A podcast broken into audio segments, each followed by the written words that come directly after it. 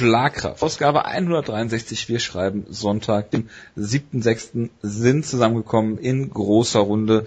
Wir reden über die UFC von gestern, wir reden über die äh, World Series of Fighting von Freitag natürlich. Wir haben eine News-Ecke und wir haben ein Preview zum Heavyweight Titelvereinigungskampf nächste Woche. Ich begrüße zu meiner Linken äh, den Wutke. Warum begrüßt mich mir? Das ist schrecklich. Das ist furchtbar. Ich sitze nie zu deiner Linken. Es tut mir so leid. Äh, Und zu meiner Rechten, die Jonas. Ja, äh, Tag. Ja, ich habe die Ausgabe direkt mit meiner Links-Rechts-Schwäche begonnen. Ähm, machen wir direkt weiter mit einer Das ist schwachen das ist meine Das-Das-Schwäche.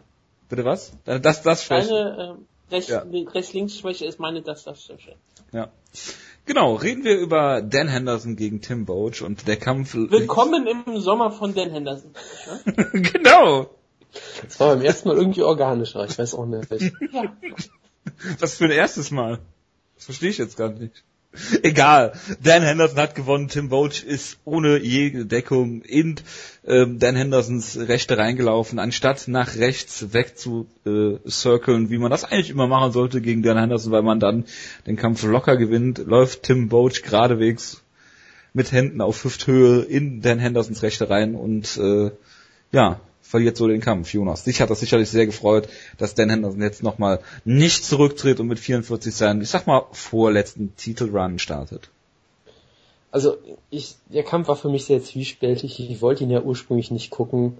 Nachdem er dann auf dem Cyborg verkauft wurde, dass es die beste Show des Jahres war, habe ich es hab ich's mir dann doch mal angeguckt, weil dann eigentlich klar war, dass es jetzt kein deprimierender Knockout von Hendo werden könnte oder sowas. Und ich meine, Tim Boach hat die beste Strategie sich überlegt, die man haben kann, wenn man unbedingt verlieren möchte in 30 Sekunden. Das hat er sehr gut gemacht. Ich weiß überhaupt nicht, was er sich dabei gedacht hat, wie gesagt. Also ich habe mir auf, ich habe das auf dem Cyberter, glaube ich, auch gesagt, dass ich gesagt habe, der Kampf könnte furchtbar deprimierend werden. Es könnte auch sein, dass Tim Boach halt, dass die eine Sache, die Hendo noch kann, äh, dass er ihm die einfach erlaubt zu machen und da mitspielt. Das hat er halt wunderbar gemacht. Hendo kann immer noch verdammt hart zuschlagen, das ist jetzt keine Überraschung. Und hat das hier schön gefinisht. Und auf der einen Seite, ich finde es schön, dass er nicht wieder so deklassiert und ausgenockt wurde, weil ich das noch ungerner sehe, sagen wir es mal so. Andererseits habe ich mich auch nicht wirklich drüber freuen können, weil ich mir denke, okay, jetzt wird Hendo wieder auf Wolke 7 sein und sagen, ich bin zurück, ich möchte jetzt wieder oben angreifen, gebt mir einen Top 10 Gegner, gebt mir Joel Romero oder sowas in der Art, wird er jetzt vermutlich denken.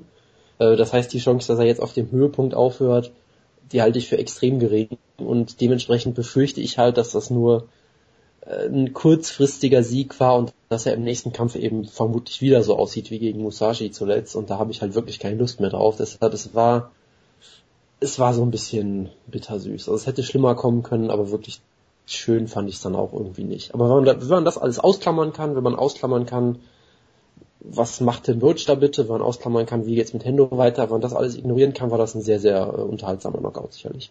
Ich konnte nie gut ausklammern in der Mathematikunterricht. Nicht meine Stärke. Aber auch meine Stärke ist, ich habe auch nicht geguckt, ob Tim Birch vielleicht im ähm, Octagon mal getwittert hat, so wie jemand anders mal gegen eine alt- alterne Legende. Gott. Und an diesen Kampf hat es mich auch erinnert. Ganz ehrlich gesagt, denn normaler, Hast du nicht schlecht, jetzt verstehe ich die Referenz auch. ja, Um Gottes Willen. Ja, bitte mach weiter, Entschuldigung. denn äh, im Normalfall wird Tim Birch diesen Kampf immer noch gewinnen. Ohne jeden Zweifel. Aber äh, es war nicht der normale Fall. Es war dieser Fall, dass, ja, ähm, wenn er kämpft, wenn er sich der Barbarian, dann kann er mal kämpfen, wie er mal war, ohne Gehören einfach reingelaufen. Und so was halt dann ausgenockt, denn er wurde ja einmal hart erwischt, hat er noch nie gefressen, was den Henderson ja komplett abgefeiert in seinem Postfight-Interview. Und dann hat er ihn nochmal weiter zu Boden geschlagen, sehr schön gesehen. Es ist, es wäre ein schönes Karriereende von den Henderson. Hier nochmal auf dem Höhepunkt nochmal einen Top 15 Gegner besiegt, ähm, nochmal schön abgefeiert, aber er ist 44 Jahre jung, das ist kein Problem. Ähm, es gibt manche Leute, die machen gerne länger weiter. Er ist, den, es ist der älteste Mann, der einen ähm, K.O.-Sieg in der UFC gefeiert hat, hat damit jetzt Randy Couture ab, abgelöst. Und es ist ähm, eine schöne Geschichte und es kommt wirklich drauf an, ob er dann wirklich wie Tito Ortiz jetzt gegen einen richtigen Topmann antreten wird, ob es Leute glauben, aber auch nicht, wie er einen Title Run starten kann. Rashad Evans hat ja mal überlegt, ins Middleweight zu wechseln. Es wäre jetzt dann auch da die richtige Idee, Idee vielleicht. Und das wäre für ihn mal ziemlich lustig. Aber ich, was, was willst du mit den Henderson machen? Er hat das nichts wirklich bewiesen. Also, er hat natürlich, er hat bewiesen, dass er Leute noch ha, ausmachen stopp, stopp, stopp. Hast du gerade ein Rematch Rashad Evans gegen Dan Henderson gefordert? Ja. Konflikt, Digga. Das das erste, der erste Kampf war doch so schlecht. Wie gesagt, das wäre dann die perfekte ähm, Symbiose von Tito und dies. Aber ähm, Ja. Dan Henderson, ähm, was willst du mit ihm machen? Er hat in 30 Sekunden jemanden ausgelöst. Das kannst, aus 30 Sekunden Kampf kannst du nichts Besonderes rausziehen. Es ist halt wunderschön, ist eine tolle Geschichte. Es ist genauso schön, wie dass jemand wie Andowski zurückkommt, dass ein Mirko Kokop aktuell den Sieg, wieder feiert. Es ist schön, wie die alten Legenden auch nochmal zeigen, was sie können. Vielleicht, vielleicht muss jetzt wirklich Shogun Ruhr wieder zurückkommen und ein paar richtig harte Leute kämpfen. Wir haben, ich habe mir gefordert, dass er gegen Anthony Rumble Johnson kämpft und ich glaube, jetzt, 2015, ist die Möglichkeit gegeben, dass er diesen Kampf gewinnt. Stell dir vor, Shogun Ruhr gewinnt gegen Anthony Rumble Johnson per Leglock. Einfach so. Es wäre wär genauso absurd wie dieser Kampf hier und es wäre eine wunderschöne Szene. Und danach könnte er auf ähm, Anthony Rumble Johnson mit, einem, ähm, mit einem Stomp reinspringen. Das wäre auch noch ganz schön. Dann könnte, wird er von der UFC entlassen und damit wäre er dann auch weg. Und wir könnten ihn endlich zur Ruhe setzen. Das wäre das perfekte Ende von Shogun Ruhr. Und Dan Henderson verdient jetzt auch immer noch einen großen Kampf. Jo, Jonas hat ja eben gerade schon gesagt, Jo Romero wäre doch der richtige Ge- Gegner für ihn. Absolut, ja. Das, genau das wollte ich damit sagen. Nachdem er Machida besiegt hat. Ja, natürlich, ist dann ein Eliminator. Ach ja, genau. Stell dir mal vor. Moment, Moment, Moment, mit stopp, stopp, stopp. Du musst dann erst noch Matt Veach mit äh, Tim Vogt vergleichen. Ähm, das wäre ja so, Henderson jetzt einen Title schon bekommt. Ja, genau. Falls der Start dann nicht stattfindet. Nur über den, über, den- über den Matt Veach den, den Title bekommen. Davor hat er ja nichts geleistet. Ja, hervorragend. Gut, was macht man jetzt mit, mit äh, Tim Vogt entlassen? Wäre er ein Flyweight, dann wäre er jetzt auf jeden Fall entlassen, aber Ja, ich glaube nicht, wir gleich äh, weil er Middleweight ist, hat er glaube ich sehr gute Chancen. Aber ich wüsste jetzt aber spontan auch nicht, gar nicht mal gegen, äh, gegen wen man ihn jetzt noch stellen kann. Er wird auf jeden Fall keine Main Events mehr bekommen, glaube ich. War das sein Pancration-Style, von dem du letzte Woche geredet hast? Er ist auf jeden Fall so erfolgreich wie Pancration jetzt. ja, okay. Ich, ich glaube eigentlich, wir haben ja eigentlich den Schuldigen gefunden, der wurde ja sogar interviewt. Es war Marcus Davis. Und seine Brille. Ja? Das habe ich nicht gesehen. Diese irische Handgranate ist wirklich in der Hand von Tim Burch explodiert. Er hat den gezogen und hat sie nicht losgelassen.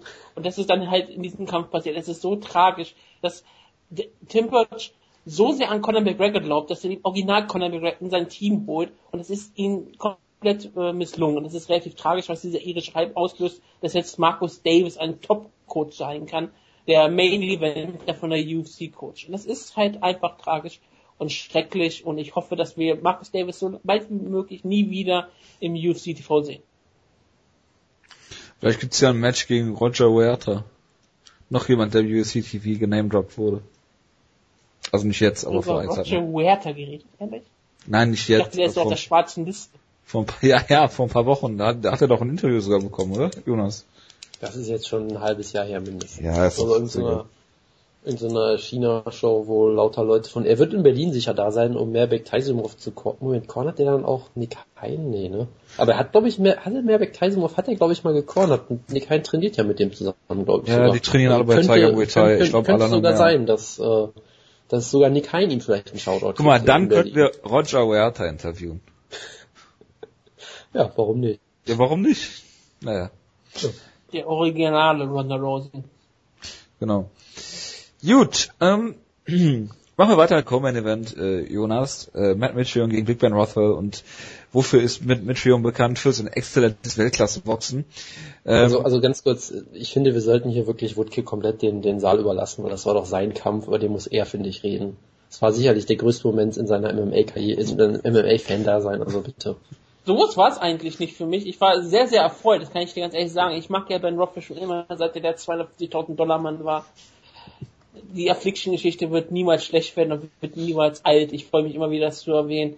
Ben Rothwell kam ja, wie ich jetzt erfahren habe, in einer wunderbaren Robe raus, wie, ein, wie der Druide eines des Undertakers. Und er hat ja auch danach gezeigt, dass er absolut ein schwarzer Filmbösewicht ist. Im Sinne von, er ist die dunkle Seite. Er ist ein Monster und das hat er hier bewiesen, indem er den Hype-Train von Matt Mitrion einfach gestoppt hat, indem er einfach mal einen Take von Matt Mitrion gestoppt hat und ihn dann submitted hat. Wir müssen dazu sagen, Ben Rothwell ist der Kerl, der mal vor vier Jahren fast vor Markant submitted wurde, so bitte jetzt ein aufstrebendes Supertalent in Matt Mitrion, Herr Schok. Es ist absolut beeindruckend. Ähm, er hat sogar immer noch mehr Körperhaare als vorher auf dem Körper. Er sieht sehr, sehr athletisch aus. Matt Mitrion sprang wieder mal in Käfig herum. Aber es war der kleinere Käfig, was es, es wurde ein Artikel verlinkt bei, bei der das fand ich ganz lustig, äh, über den kleinen ähm, Käfig, der hier in New, äh, New Orleans äh, gekämpft wurde in diesem, der hat sein Debüt, glaube ich, gefeiert, dieser UFC kleine Käfig, bei einer Show, wo Ben Rothwell ähm, Alistair Overeem ausgenockt hat und hat dann bei Rothwell gesagt, ihm ist gar nicht aufgefallen, dass der Käfig kleiner war. Und auf derselben Show hat mit Mitrion auch gekämpft und der wurde halt in der Video und hat gesagt, ich hasse den kleinen Käfig, ich hoffe, ich würde immer, ich würde lieber in den großen kämpfen. Und das hat man jetzt gerade auch wieder gesehen. Er braucht die Beinarbeit, er braucht den Platz, aber ähm, dadurch, dass er klein ist, kann er nicht viel weglaufen, Ben Rothwell. Ben Rothwell kann viel einstecken, hat sehr gut auch ausgeteilt, hat Mitrion unter Druck gesetzt. Und Mitrion hat danach gesehen, okay, vielleicht wird stehen relativ schwierig gegen Rothwell im ersten Runde. Ich versuche beim ersten Mal in meiner Karriere mal einen Takedown und es ist missglungen. Und sobald der Schwung angesetzt war, hat Mitrion ja sofort aufgegeben. Das war sehr, sehr fix. Also ich habe damit ja kein Problem, weil wenn du nicht mal rauskommst, warum sollte sich dann ähm, noch länger im Schock befinden? Ja, aber es ist natürlich ein relativ ein sehr, sehr schnelles Tappen, was man gesehen hat. Und da werden sich bestimmt sehr viel drüber aufgeregt haben. Ich meine, wenn Ben Rothwell sich auf dich drauflegt mit, mit seinem vollen Gewicht, dann würde ich glaube ich auch sehr schnell tappen. Also da, da würde ich ihm jetzt keine Schuld für einräumen. Äh, was man ich habe die Haare ja auch gekitzelt und er wollte aber raus. Das kann natürlich auch sein, da möchte ich jetzt nicht drüber spekulieren. Über Körperbehaarung und Psyche von Kämpfern wird hier nicht äh, spekuliert. Ähm, Wieso nee, aber über Körperbehaarung? Das war jetzt ziemlich offensichtlich. Ja, aber was für Gefühle das bei, bei Mitrion ausgelöst hat, das wissen wir natürlich nicht. Weiß ich natürlich nicht. Also äh, von daher, man kann ihm sicherlich keine, man sollte ihn nicht dafür kritisieren, dass er so schnell getappt hat. Man sollte ihn natürlich dafür kritisieren, dass er diesen Takedown versucht hat und als er nicht geklappt hat, einfach so da sitzen geblieben ist und ihm so seinen Nacken entgegengestreckt hat und gewartet hat, bis Rothwell bei seine beiden Hände miteinander verlinkt und dann hat es halt keine Chance mehr in dem Moment. Ne? Wir Aber haben ja letzte Woche schon über das Ringen gesprochen. Ne? War es also doch also ein das? Ja, ich habe das erwähnt. Scheinbar war es ein Faktor, ja. Also ich fand das halt wirklich so großartig, dass du hast es ja schon gesagt, aber das muss man sich vielleicht doch nochmal auf der Zunge zergehen lassen. Matt Mitchell hat in seiner gesamten UFC-Karriere, was ja identisch ist mit seiner MMA-Karriere, er hat ja glaube ich nie Kämpfe außerhalb der UFC gehabt. Keine, Keine ich, genau hat in seiner gesamten Karriere noch nie einen einzigen Takedown auch nur versucht. Jetzt hat er es hier versucht und keine fünf Sekunden später hat er frenetisch getappt. Also perfekt, besser kannst du einen Kampf eigentlich nicht skripten. Das war mit es beiden Händen wie, auch noch. Ja genau, es wirkte wie die Punchline zu einem Running Gag, der seit drei Jahren läuft oder so. Also wirklich perfekt. Ich habe Tränen gelacht wirklich. Ich war total fertig mit der Welt danach. Und dann hatte ich mich gerade erst wieder so halbwegs beruhigt, dann kam die Promo und habe ich wieder Tränen gelacht und war ich für den Rest des Tages nicht mehr ansprechbar. Also das war mindestens eine 250.000 Dollar Promo, wenn nicht sogar eine halbe Million Dollar Promo. Ja, also, äh, das war auf jeden Fall eine Superstar-Promo, auch wenn die UFC es nicht so hinstellt, als wenn es eine gewesen wäre. Und jemand wie John Ennick dann auf einmal tut, nochmal merkt, ich bin ja Sportreporter, sowas geht ja gar nicht hier. Ich muss versuchen, äh, nach dieser unfassbaren Lache noch ein ernsthaftes Interview an äh, zu stellen, dass er über den Kampf redet, was nie jemand tut. Niemand redet je über diesen wirklichen Kampf. Niemand redet darüber, oh Gott, das schaut mir an, das ist so toll. Das ist doch, völlig uninteressant, wenn er sagt, oh schau an, da habe ich einen schönen Schlag gelandet und danach habe ich einen Choke gemacht. Traumhaft. Ne? Das, das ist doch egal. Es geht um die, ähm, es geht um den Charakter der Kämpfer hier.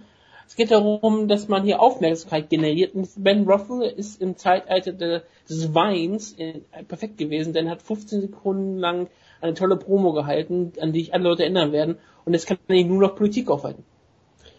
Nur noch Politik kann ihn aufhalten, ja. Ich fand wirklich, ich muss es da nochmal drüber reden, ich fand alles an dieser Promo so großartig. Auch dieser Moment, wo er dann auf einmal aufhört zu reden und nur so verwirrt in die Kamera guckt und John Ennick denkt, aha, er hat aufgehört zu reden, ich stelle jetzt mal eine Frage und mit äh, äh, Rothwell wollte aber noch weiterreden, unterbricht ihn wieder, hält dann diese, diese großartige Lache, macht diese komische Geste, geht weg und dann will Ennick mit ihm noch eine ernsthafte Unterhaltung über die über seine über seine, seine Finishing Skills im Grappling halten. Das war einfach alles von vorne bis hinten großartig. Hast du, wird das hast du rausgefunden, was, furchtbar. Hast du rausgefunden, was er für einen Film zitiert? Das war doch bestimmt irgendein Zitat. Also was denkt sich der doch Ruffle nicht, nicht selber aus, Ich habe äh, nicht nachgeguckt, ob es irgendein Filmzitat okay. war. Schade. Es könnte durchaus sein, dass er es jetzt selbst ausgedacht hat. Ist, er hat ja auch fast Probleme gehabt, es auf, auswendig auszusagen.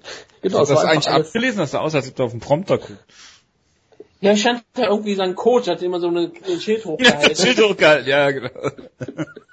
so ablesen, das wäre eigentlich richtig klasse gewesen. Aber ich finde das ja toll, ich finde ja super, wenn sich Kämpfer mal sowas ausdenken. Aber Sagen, das okay, ist ich aber hab- furchtbar ich hab- Ich habe peinlich. Das 30 war im Sekunden. Fernsehen. Das Hallo? war absolut großartig. Deswegen Also, Absolut ist lächerlich. Das ich ist lächerlich. Wenn man eine gute Promo hält, ja, meinetwegen, aber Das das war eine gute Probe. keine gute es war Promo. mindestens, es war mindestens die beste Promo seit, seit Paul Buantello damals äh, Don't Fear Me, Don't Fear Me, wo er dann darauf gewartet, dass, dass die Fans alle schreien Fear the Consequences, was natürlich niemand gemacht hat. Es war einfach nur, es war einfach nur toll. Ich habe wie gesagt Tränen gelacht. Ich war danach, ich war danach so gut gelaunt, dass ich die Main Event ja so geguckt habe, was ich eigentlich nicht vorhatte und es ist glaube ich kein Spoiler, wenn ich sage, dass auf der Year-Endliste äh, Ben Rothwell jetzt mindestens dreimal steht.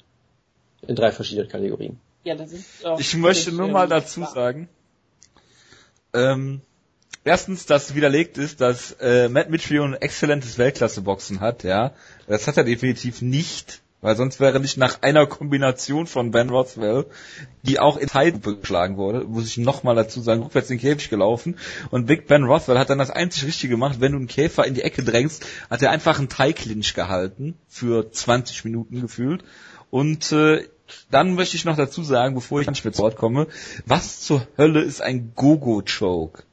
Hat Ben Rothwell das Bruce Buffer gesagt, dass er das announcen soll? Oder gibt's das wirklich? Vielleicht, er ist ein Purple Belt, er, vielleicht weiß er sowas. Wer ist Das perfekt? ist, das ist, das ist wie ein Gogo Plata, nur halt ohne Plata. Ja, Mit den Armen. ja, verstehe, nicht. Egal. Ich, ich finde auf jeden Fall, dass er den richtigen Kampf gefordert hat, nämlich den Affliction Rematch Kampf gegen Andrei Arlovski. eine Million Dollar Kampf. Ja, Andrei Arlovski hat für den Kampf 750.000 Dollar bekommen. Ja. Also 500.000 Dollar plus 250.000 Siegprämie. Ben Rothwell 250.000 Dollar. Eine Million Dollar Kampf. Du hast vollkommen recht. Ich, ich muss schon mal überlegen, und der Sieger des Kampfes, der tritt dann gegen den Main Event der Show an, nämlich Tim Sylvia. Der hat 800.000 Dollar damals bekommen, um gegen Feder zu gewinnen. Ich freue mich immer, wie ich über die Show reden kann. Ah, das ist so klasse. Wir sollten mal über, wir sollten mal diese Card ähm, reviewen in der Sendung. Weil weißt du, wer da in dem Können wir Stream- gerne weißt machen. Du, wer da, weißt du, ähm, Josh Barnett gegen Pedro Hiso Hab war ich letztens erst gesehen. ähm, Bei Fight Pass habe ich das. Ich habe mir War die Friction schon letztens angeguckt. aber wirklich das Geile dran ist, auf, auf den Prelims, weißt du, wer in den Prelims gekämpft hat? Nein. Mike Pyle und Vitor Belfort. Arlovski und Teil mal wieder auf einer Card. Ja, Arlovski und Pyle auf einer Karte. Damals haben- waren sie noch Freunde, bevor sie ihn dann umgebracht haben. Das war relativ tragisch. War das, war das Affliction, was war das? Band? Oder, nee, Day of Band. Reckoning, ne? Nein, das war Band, die erst, erste Show. Achso, okay. Aber wie gesagt, äh, es ist total irre, wenn man so überlegt, im Jahr 2008 war Vitor Belfort ein Prelim-Kämpfer und kämpft gegen Leute wie Terry Martin. Das war auch ein interessanter Kampf, den habe ich auch mal gesehen. Hervorragend. Gut. Dominic hat gekämpft, der größte kanadische Star, den es jemals im ähm, MA gab, außer George St. Pierre, aber auch nur knapp. Auch nur knapp. Ach, herrlich. Gut, machen wir mal weiter im Text. Ich hoffe, dass ja Arlovski gegen äh, Rothwell kommt, weil da wird Rothwell nämlich brutal ausgenockt. Da bin ich mir ziemlich sicher. Ben Rothwell wird nicht ausgenockt. Natürlich nicht. Nenn mir eine Person, die Ben Rothwell mal ausgenockt hat. Andrei Arlovski, sag's jetzt. Ja, Das ist aber ähm, zwar richtig, aber ich, ich sehe das nicht jetzt richtig an. es gibt, glaube ich, ein Argument, dass an der Argument besser drauf ist als im Jahr, was war es, 2011? Nee, 2010, ne? Band 2008. Ah, 2008, Entschuldigung bitte. Band war 2008. Das ist schon Stimmt, ewig her, ne? 2008 war das, genau. Ja. Das ist schon lange her. Also da, da gab's, jetzt das besser drauf Kurz nachdem die IFL pleite gegangen ist. Tja, so ist das. Gucken, gegen wen hat er denn noch per Knockout verloren? Kane Velasquez. weil das ist jemand, Und der hat nicht mal K.O. Das ist schon unglaublich, aber er hat, hat sonst sehr viel eingesteckt und hat immer weitergekämpft. Ja, das Und ich meine, er war der, er war der Killer in der IFL. Da hat er Leute besiegt wie Roy Nelson, äh, Christoph Sisinski, Rico Rodriguez oder Travis Fulton. herrlich. Gut. Ich liebe Schwergewicht MMA, ganz ehrlich. Das, Ja. wir können, wir können drüber reden, immer wieder, ähm, MMA ist besser, wenn die Leute kleiner sind und beweglicher und toller, aber Schwergewicht MMA ist doch wirklich was Besonderes. Da muss ich doch den deutschen MA-Sport zustimmen in meinem Artikel. ähm, die Kämpfer ist, also Middleweight, Light Heavyweight ist scheiße, das ist mir auch völlig egal. Mir interessiert, Meinst du, gibt Frauen- es überhaupt irgendwelche interessanten Middleweights? Doch langweilig. Es gibt keine interessanten Middleweights. Aber Schwergewicht, ja, Ben Rothwell. Und ich sag's nochmal, es gibt keine interessanten Middleweights. Wäre Joel Romero ein Schwergewicht, wäre es viel, viel besser. Er könnte dann auch gegen Ben Rothwell antreten. Das wäre auch ziemlich interessant. Vielleicht könnt ihr mit Enkelpick zu Boden nehmen. Ähm, würdest du zustimmen, dass ein Frauenschwergewichtskampf in Berlin mehr Zuschauerreaktionen äh, positiver Art und Weise ziehen würde als ein Frauen-Strawweight-Titelkampf? Absolut, weil es war ja auch beim, äh, bei den Olympischen Spielen immer so, dass Fra äh, Schwergewichts Gewichtsheben der Frauen immer ziemlich geil ankam bei Eurosport. Es hatte unglaublich hohe Einschaltquoten gehabt, deswegen glaube ich, dass wenn Frauen Schwergewichtskämpfe in der UFC geben würde, wären die auch ziemlich ähm, beliebt. Hervorragend.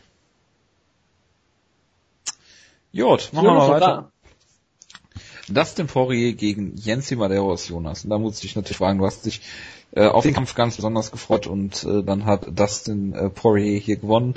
Äh, Jensi Madeiros hat auch das Gewicht ordentlich verpasst. Ich glaube, das war sogar nicht das erste Mal, dass er das verpasst hat. Ne? Und äh, ja. Es ging ziemlich brutal los mit Niederschlägen, glaube ich, Jonas. Erzähl doch mal. Ja, also ich habe ich hab mir ja schon gedacht, dass Poirier gewinnt. Ich habe trotzdem gedacht, dass der Kampf vielleicht noch relativ ausgeglichen wird. Aber nein, Poirier hat ihn einfach komplett zerstört von, von Anfang bis Ende. Ich glaube, der erste Knockdown war mal nach 30 Sekunden oder sowas. Das war auf jeden Fall sehr schnell. Ähm, und also die Art und Weise, wie Medeiros da schon gefallen ist, ich meine, er hat sich irgendwie ein bisschen unglücklich mit dem Rücken gegen wurde dann da komplett zusammengefaltet, konnte nirgendwo mehr hin und ich dachte, der Kampf ist da schon vorbei. Er hat es irgendwie wieder auf die Beine geschafft, wurde wieder zu Boden geschlagen, wurde dann ein bisschen verprügelt, wurde dann mehrmals zu Boden geworfen, einfach so sehr äh, einfach umgeschmissen. Das war groß, das hat mich an Tim Butch erinnert. Das, das macht Poirier gerne mal, wenn der Gegner, glaube ich, angeht. Das hat er gegen, ähm, wer war das denn? Diego Brando hat er das, glaube ich, auch gemacht, wo er ihn einfach angeklingelt hat, dann einfach zu Boden geschmissen hat, nur damit er wieder aufstehen muss und hat er wieder verprügelt. Das Hier wollte Diego Brando auch Guard pullen. irgendwie so, ja. Und ähm, dann hat er ihn auch noch mit einem Bodykick fast gefinisht und dann gab es ein Standing TKO mit Schlägen am Käfig, wo sich Medeiros noch irgendwie auf den Beinen halten konnte, aber es war halt klar, da kommt nichts mehr. Deshalb, wie ich fand, auch eine sehr schöne Stoppage, äh, würde ich gerne häufiger mal sehen und was willst du sagen? Also Jens Medeiros ist eigentlich relativ gut, hatte ich immer das Gefühl. Vielleicht war er auch nicht, nicht er selbst wegen dem Weightcut und so weiter, das weiß man natürlich nie, aber trotzdem halte ich den eigentlich für einen ziemlich ordentlichen Kämpfer und Poirier hat ihn halt, wie gesagt, komplett deklassiert. Äh, von daher, ich war sehr beeindruckt davon, muss ich sagen. Ich war ja auch so jemand, nicht ganz so extrem wie Jojo immer, aber ich hatte ja auch mal so ein bisschen meine Bedenken, was äh, Poirier angeht, gerade defensiv und bisher sieht er im Lightweight schon sehr, sehr gut aus. Also er sieht halt wirklich aus, als wäre eine große Last von ihm abgefallen mit dem Weightcutting und als könnte er sich jetzt voll äh, auf die Aktion im Käfig konzentrieren und da hat er wirklich so unfassbar brutale Aktionen abgeliefert in seinen letzten beiden Kämpfen, dass ich das schon sehr, sehr beeindruckend finde. Von daher, ich habe auf jeden Fall auch das Gefühl, dass er noch besser wird. Ich hatte das Gefühl, dass er auch defensiv ein bisschen kompakter stand diesmal. Auch wenn man das natürlich in dem Kampf jetzt nicht so ausführlich sehen konnte, weil er ihn ja von, fast von Anfang an nur, nur zerstört hat. Aber trotzdem war ich hier sehr beeindruckt und ich bin sehr gespannt, wie es mit ihm weitergeht. Er ist und bleibt so die, die, ja, jetzt ist er halt die Lightweight-Version von Donald Cerrone fast schon. Also finde ich vom Stil her und dem Unterhaltungswert durchaus ähnlich. Unfassbar unterhaltsamer Kämpfer, auch sehr guter Kämpfer. Ich weiß weiterhin nicht, ob es für die Top Ten reicht, weil Lightweight halt so unfassbar gut ist, aber ich würde auf jeden Fall sehr gerne sehen, wie er es versucht und ich würde mich sehr über ähm, baldigen Enden, irgendwann im Sommer, Ende des Sommers, Herbst, irgendwie einen Kampf gegen einen anderen Top 15 Kämpfer würde mich sehr, sehr freuen. Ja gut, ich äh, finde jetzt, er hat einen ganz anderen Stil als Cowboy Cerrone, aber das nur nebenbei. Wenn du damit meinst, dass er Ja, halt offensiv stark ist und defensiv, äh, dann Und- kann ich das durchaus halt- teilen. Aber man muss sich mal, man muss sich mal vor Augen halten. Äh, ich finde, im Lightweight sieht Dustin Poirier absolut gut aus. Das will ich gar nicht abstreiten. Aber wenn du mal siehst, gegen wen er gekämpft hat, jetzt zweimal Leute aus Top 15 im Lightweight. Äh, im, Im Featherweight hat er gegen Leute gekämpft wie äh, Cap Swanson, äh, der auf Nummer 6 ist zum Beispiel. Ne? Er hat, er hat äh, viel, viel schwerere Gegner gehabt in, in der, in, im äh, Featherweight und sah da natürlich halt nicht ganz so gut aus. Äh, dass der Weightcut da, ähm, dass das schon immer ein Thema war, weiß man. Äh, war ja auch des Öfteren schon die Rede von.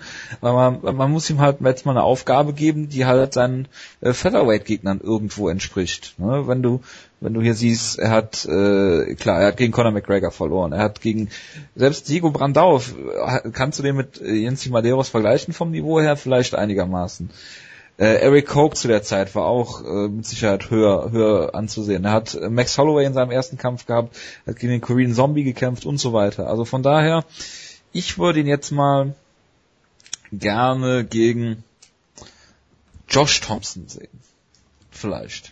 Zwei Niederlagen in Folge kannst du nicht machen. Ist aber Top 10. Ja, aber er hat zwei Niederlagen in Folge. Ich schätze, das macht die UFC nicht. Ja, dann, dann gib ihm, äh, sonst, Ich meine, die sonst haben alle Niederlagen. sowieso schon gegen Tony Ferguson. Der wird das sowieso entlassen jetzt werden. Dann mach ihn, dann stellen gegen Ben Henderson. Der will ins Welterweight. Okay, Edson Barbosa hat ja eine Niederlage. Ja, ja glaube ich. Ja, Also- dann, dann geht's viel zu hoch. Dann äh, wer ist zum Beispiel Elia Quinter. Nein, Stell gegen Elia Quinter. eigentlich, ich hätte jetzt eigentlich ganz gesagt, ja, ich würde ihn gerne gegen Alia Quinter sehen, wollte ich eigentlich sagen. Und wieso wird Tony Ferguson entlassen? Nicht Tony Ferguson, der kämpft gegen Josh Thompson. Wenn Thompson dann verliert, dann wird vielleicht Thompson entlassen, weil sie ihn nicht mögen. Ach So, oh. Klang gerade so, als ob Tony Ferguson entlassen wird. Nein, nein, warum sollten Tony Ferguson entlassen? Ja, das war die Frage. Ähm, ja, willst du noch was sagen, Wutke? Ja klar, ähm, die, die Sache war ja aber auch, wenn du so auf dieses Camper-Niveau ansprichst, Featherweight ist einfach auch nicht so tief wie Lightweight. Und klar, Featherweight ist immer noch ziemlich gut, gerade in der Spitze, aber wenn Lightweight hast, kannst du fast in die Top 30 gehen und findest da immer noch Gegner, die relativ gefährlich sind. Und ich habe mich zwar meine Rankings nicht überarbeitet, aber selbst jetzt bin ich immer noch so und denke, äh, er könnte jetzt Nummer 15 sein und könnte jemand wie Adriano Martins verdrängen, aber höher kannst du ihn auch nicht setzen. Ich meine, wie gesagt, er hat gegen Unranked-Kämpfer gekämpft, gegen gute Gegner, gegen gefährliche Gegner, aber auch wirklich nichts Besonderes. Aber wenn Leute auch dann immer so drüber reden, ja, oh, jetzt ist er ja schon sehr, sehr nah dran, er muss einen Top-10-Kämpfer kämpfen, muss man auch irgendwie überlegen, ähm, man sollte vielleicht etwas Ruhe walten lassen. Es läuft die Zeit nicht sofort weg, aber er ist halt absolut spektakulärer offensiver Kämpfer und solange er solche Leistungen zeigt, ist er in der UFC relativ wichtig, weil ähm, spektakuläre Kämpfe zeigt er immer und er muss ja nicht mal Titel gewinnen, solange er halt immer solche Kämpfe abliefert, hat er in der UFC immer einen Vertrag und hat damit auch immer wieder Chancen, ähm, ähm, ein paar Prämien einzus- einzustreichen. Was, glaube ich, Jonas am meisten gefreut hat, war ja, dass kurz vor dem Finish ähm, der gute ähm, ähm, Dustin Poirier ein Schlag mit seinem Kopf ausgewichen ist. Einfach was Jonas ja immer kritisierte, dass er, das ja nie tut, dass er seinen, seinen Kopf nie bewegt. Weicht er aus und hat sofort einen Konter gezeigt, mit dem er, glaube ich, sogar ähm, ihn gedroppt hat, aber es war ein tolles Finish. Ich finde es auch sehr schön, dass der Kampf stehen abgebrochen wurde. Es ist keine Schande für Jens Madeiros und es ähm, dass immer mehr Kämpfe mal stehen abgebrochen werden, dass man nicht immer noch weiterkämpfen muss, bis der Gegner zu Boden geht, ist ein Vorteil. Es ist nicht immer einfach dann da den richtigen Zeitpunkt zu finden, aber hier wurde er perfekt gefunden und Dustin Poirier hat, glaube ich, wirklich es zu schaffen gemacht, dass er gegen Conor McGregor verloren hat. Das hat ihm, glaube ich, richtig zugesetzt und seitdem hat er diese, diesen Frust in ziemlich geile Brutalität ähm, umgewandelt und ich bin ziemlich begeistert von ihm. Ich finde es ähm, sehr, sehr schade, dass er nicht noch ins Welterweight gehen kann, um gegen Matt Brown zu kämpfen. Aber so ähm, kämpft er halt ein Lightweight. Und wir werden sehen, was er so leisten kann. Hervorragend. Dann machen wir mal weiter im Text. Und zwar Anthony Burchak gegen Joe Soto. Hast du es gesehen, Jonas? Ich habe den Kampf gesehen, ja. Was- war vorher. Was hältst du eigentlich von Leuten mit SS-Runen als Tattoos? Ähm, ist mir jetzt nicht aufgefallen. ich guck mal in den Chat. Äh, oh. Ja, das sieht jetzt nicht so toll aus. Aber ich, ich vermute, dass es, ich vermute, dass es eine, eine ganz andere kulturelle Signifikanz hat, aber ähm, sieht jetzt irgendwie schon. Ja, Er ist Harry Potter Fan. ich, ja, also ich möchte ihm jetzt auch nichts unterstellen, aber sieht jetzt nicht schön aus, sagen wir es mal so. Natürlich nicht. Wir reden ja nachher auch noch über Brown Pride, von daher passt das ja. Dann, dann, dann. Ja, also Joe Soto, Titelherausforderer ehemals und jetzt kurz davor entlassen zu werden, Fragezeichen. Ähm, erstmal fand ich bezeichnend, dass Joe Soto als College Roommate äh, bei Iowa äh, von John Jones bezeichnet wurde, was auch schon bei Colby Covington der Fall war. Dann ist jetzt halt die Frage, schlafen die in 20 Bettzimmern oder ist einfach jeder, der bei Iowa mal gerungen hat, äh, Roommate von John Jones gewesen. Ich vermute, dass John Jones auf sehr vielen Zimmern geflogen ist wegen äh, unangemessenem Verhalten und deswegen sehr viele Roommates hatte im Laufe der Zeit. Vielleicht wird er auch SS-Runen. Weiß man nicht. Tja. Joe Soto wurde dann niedergeschlagen, ist wieder aufgestanden, wieder niedergeschlagen worden. Es ist halt einfach äh, bezeichnend, dass er dann noch rückwärts in den Käfig gelaufen ist und glaube, äh, äh, ich glaube, er ist auch dann nicht wirklich mehr getroffen worden. Also ähm, es fiel auf die Deckung, auch die Elbows und alles, was so an Schlagsalven kam von Vircek.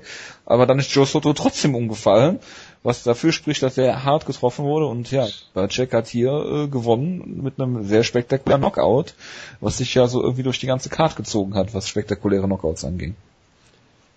Ja, also es war wirklich sehr es sah wirklich, wirklich, wirklich komisch aus, weil du hast es ja gesagt, es gab jetzt keine 100% klaren Treffer, aber er ist irgendwie bewusstlos umgefallen auf einmal, nachdem er vorher noch stand. Also es sah wirklich... Eingeschlafen. Ich, ich habe mir mehrmals auch das Replay angeguckt, um jetzt zu sehen, welcher Schlag oder welcher Elbow es jetzt genau war. Ich konnte jetzt keinen 100% klaren Treffer erkennen, weil er halt auch noch so mit so ein bisschen Verzögerung gefallen ist. Es sah irgendwie, sah, sah merkwürdig aus, aber war ja scheinbar wirklich heftig K.O., also muss das die größte Wirkung scheinbar schon von dem ersten Schlag gewesen sein. Ähm, ja, also Joe Soto, für den war es sicherlich sehr, sehr mies. Ich meine, er hat gegen TJ Dillashaw hatte er nie eine Chance, so, aber er hat sich durchaus ehrbar verkauft. Er wurde am Ende noch rausgenockt, aber trotzdem eigentlich nach dem Kampf war eigentlich jeder beeindruckt von ihm, hatte ich das Gefühl, dass man so dachte, oh, hat sich viel besser verkauft als erwartet. Und eigentlich war er dadurch, finde ich, in einer guten Ausgangsposition. Du wusstest halt, die UFC äh, wird ihm was schuldig sein. Die wollen ihn bestimmt irgendwie jetzt nicht unbedingt nochmal zum Title Shot pushen, aber die werden ihn schon irgendwie gut einsetzen und die Fans haben vielleicht so, so zumindest seinen Namen noch so im Hinterkopf und dann kämpft er halt gegen Anthony Burchak, den keiner kennt, der seinen Kampf davor verloren hat und wird dann brutal ausgenockt. Also für ihn war es sicherlich ein sehr, sehr tiefer Fall. Aber äh, ja, wunderbarer Knockout von Burchak und viel mehr kann man dazu glaube ich auch nicht sagen jetzt. Gut, hast du nicht gesehen? Hast du es gesehen? Ja, aber ich, ich, ich habe nur den Knockout gesehen. Ich fand das ja wirklich ziemlich beeindruckend, wie ähm, gute Joe Otto da eingeschlafen ist, mit geschlossenen Augen zu Boden gegangen ist. Das muss also schon ziemlich hart gewesen sein. Für Böttcher war es ja auch ziemlich irre, der wollte ja gegen Joe Soto kämpfen. Dann wurde später sein Kampf ähm, gegen Ian Andrews gepackt. Komplett andere Gegner hatte dann komplett komisch bei Hiluk verloren. Und jetzt kam er, kam er diesen Kampf wieder zurück und jetzt gewinnt er den auch noch. Es ist schon ähm, ziemlich hart. Und in jeder anderen Gewichtsklasse würde ich mir jetzt keine Sorgen um Joe Soto machen. Es ist Bantamweight und die UFC kümmert sich nicht um diese Gewichtsklassen. Ich könnte mir so noch vorstellen, dass er jetzt entlassen wird. Einfach so aus Prinzip, weil der UFC irgendwie das scheinbar gerne tut. Ich hoffe nicht, denn es, du kannst nicht schlechten Kampf haben. Es ist manchmal auch nicht einfach, wenn du auf einmal so die größte Chance deines Lebens spontan bekommst. Du wirst auf einmal abgefeiert, auf einmal kämpfst du wieder gegen jemanden, der namenlos ist und bist einmal wieder ähm, am Boden angekommen dann kannst du noch einmal richtig tief fallen und ähm, es muss, ich würde schon gerne sehen, dass es so noch eine echte Chance bekommt, nochmal ähm, gegen einen ähm, kleineren Butterweight, dass er das beweisen kann, dass er gewinnen kann in der UFC. Es wäre auf jeden Fall sehr, sehr, schade um ihn. Wie gesagt, er sah ziemlich gut aus ähm, dem Kampf, in dem war. Alle Leute waren total gehypt von ihm, dass er so kurzfristig einen richtigen Kampf aus ähm, gegen er schon kämpfen konnte.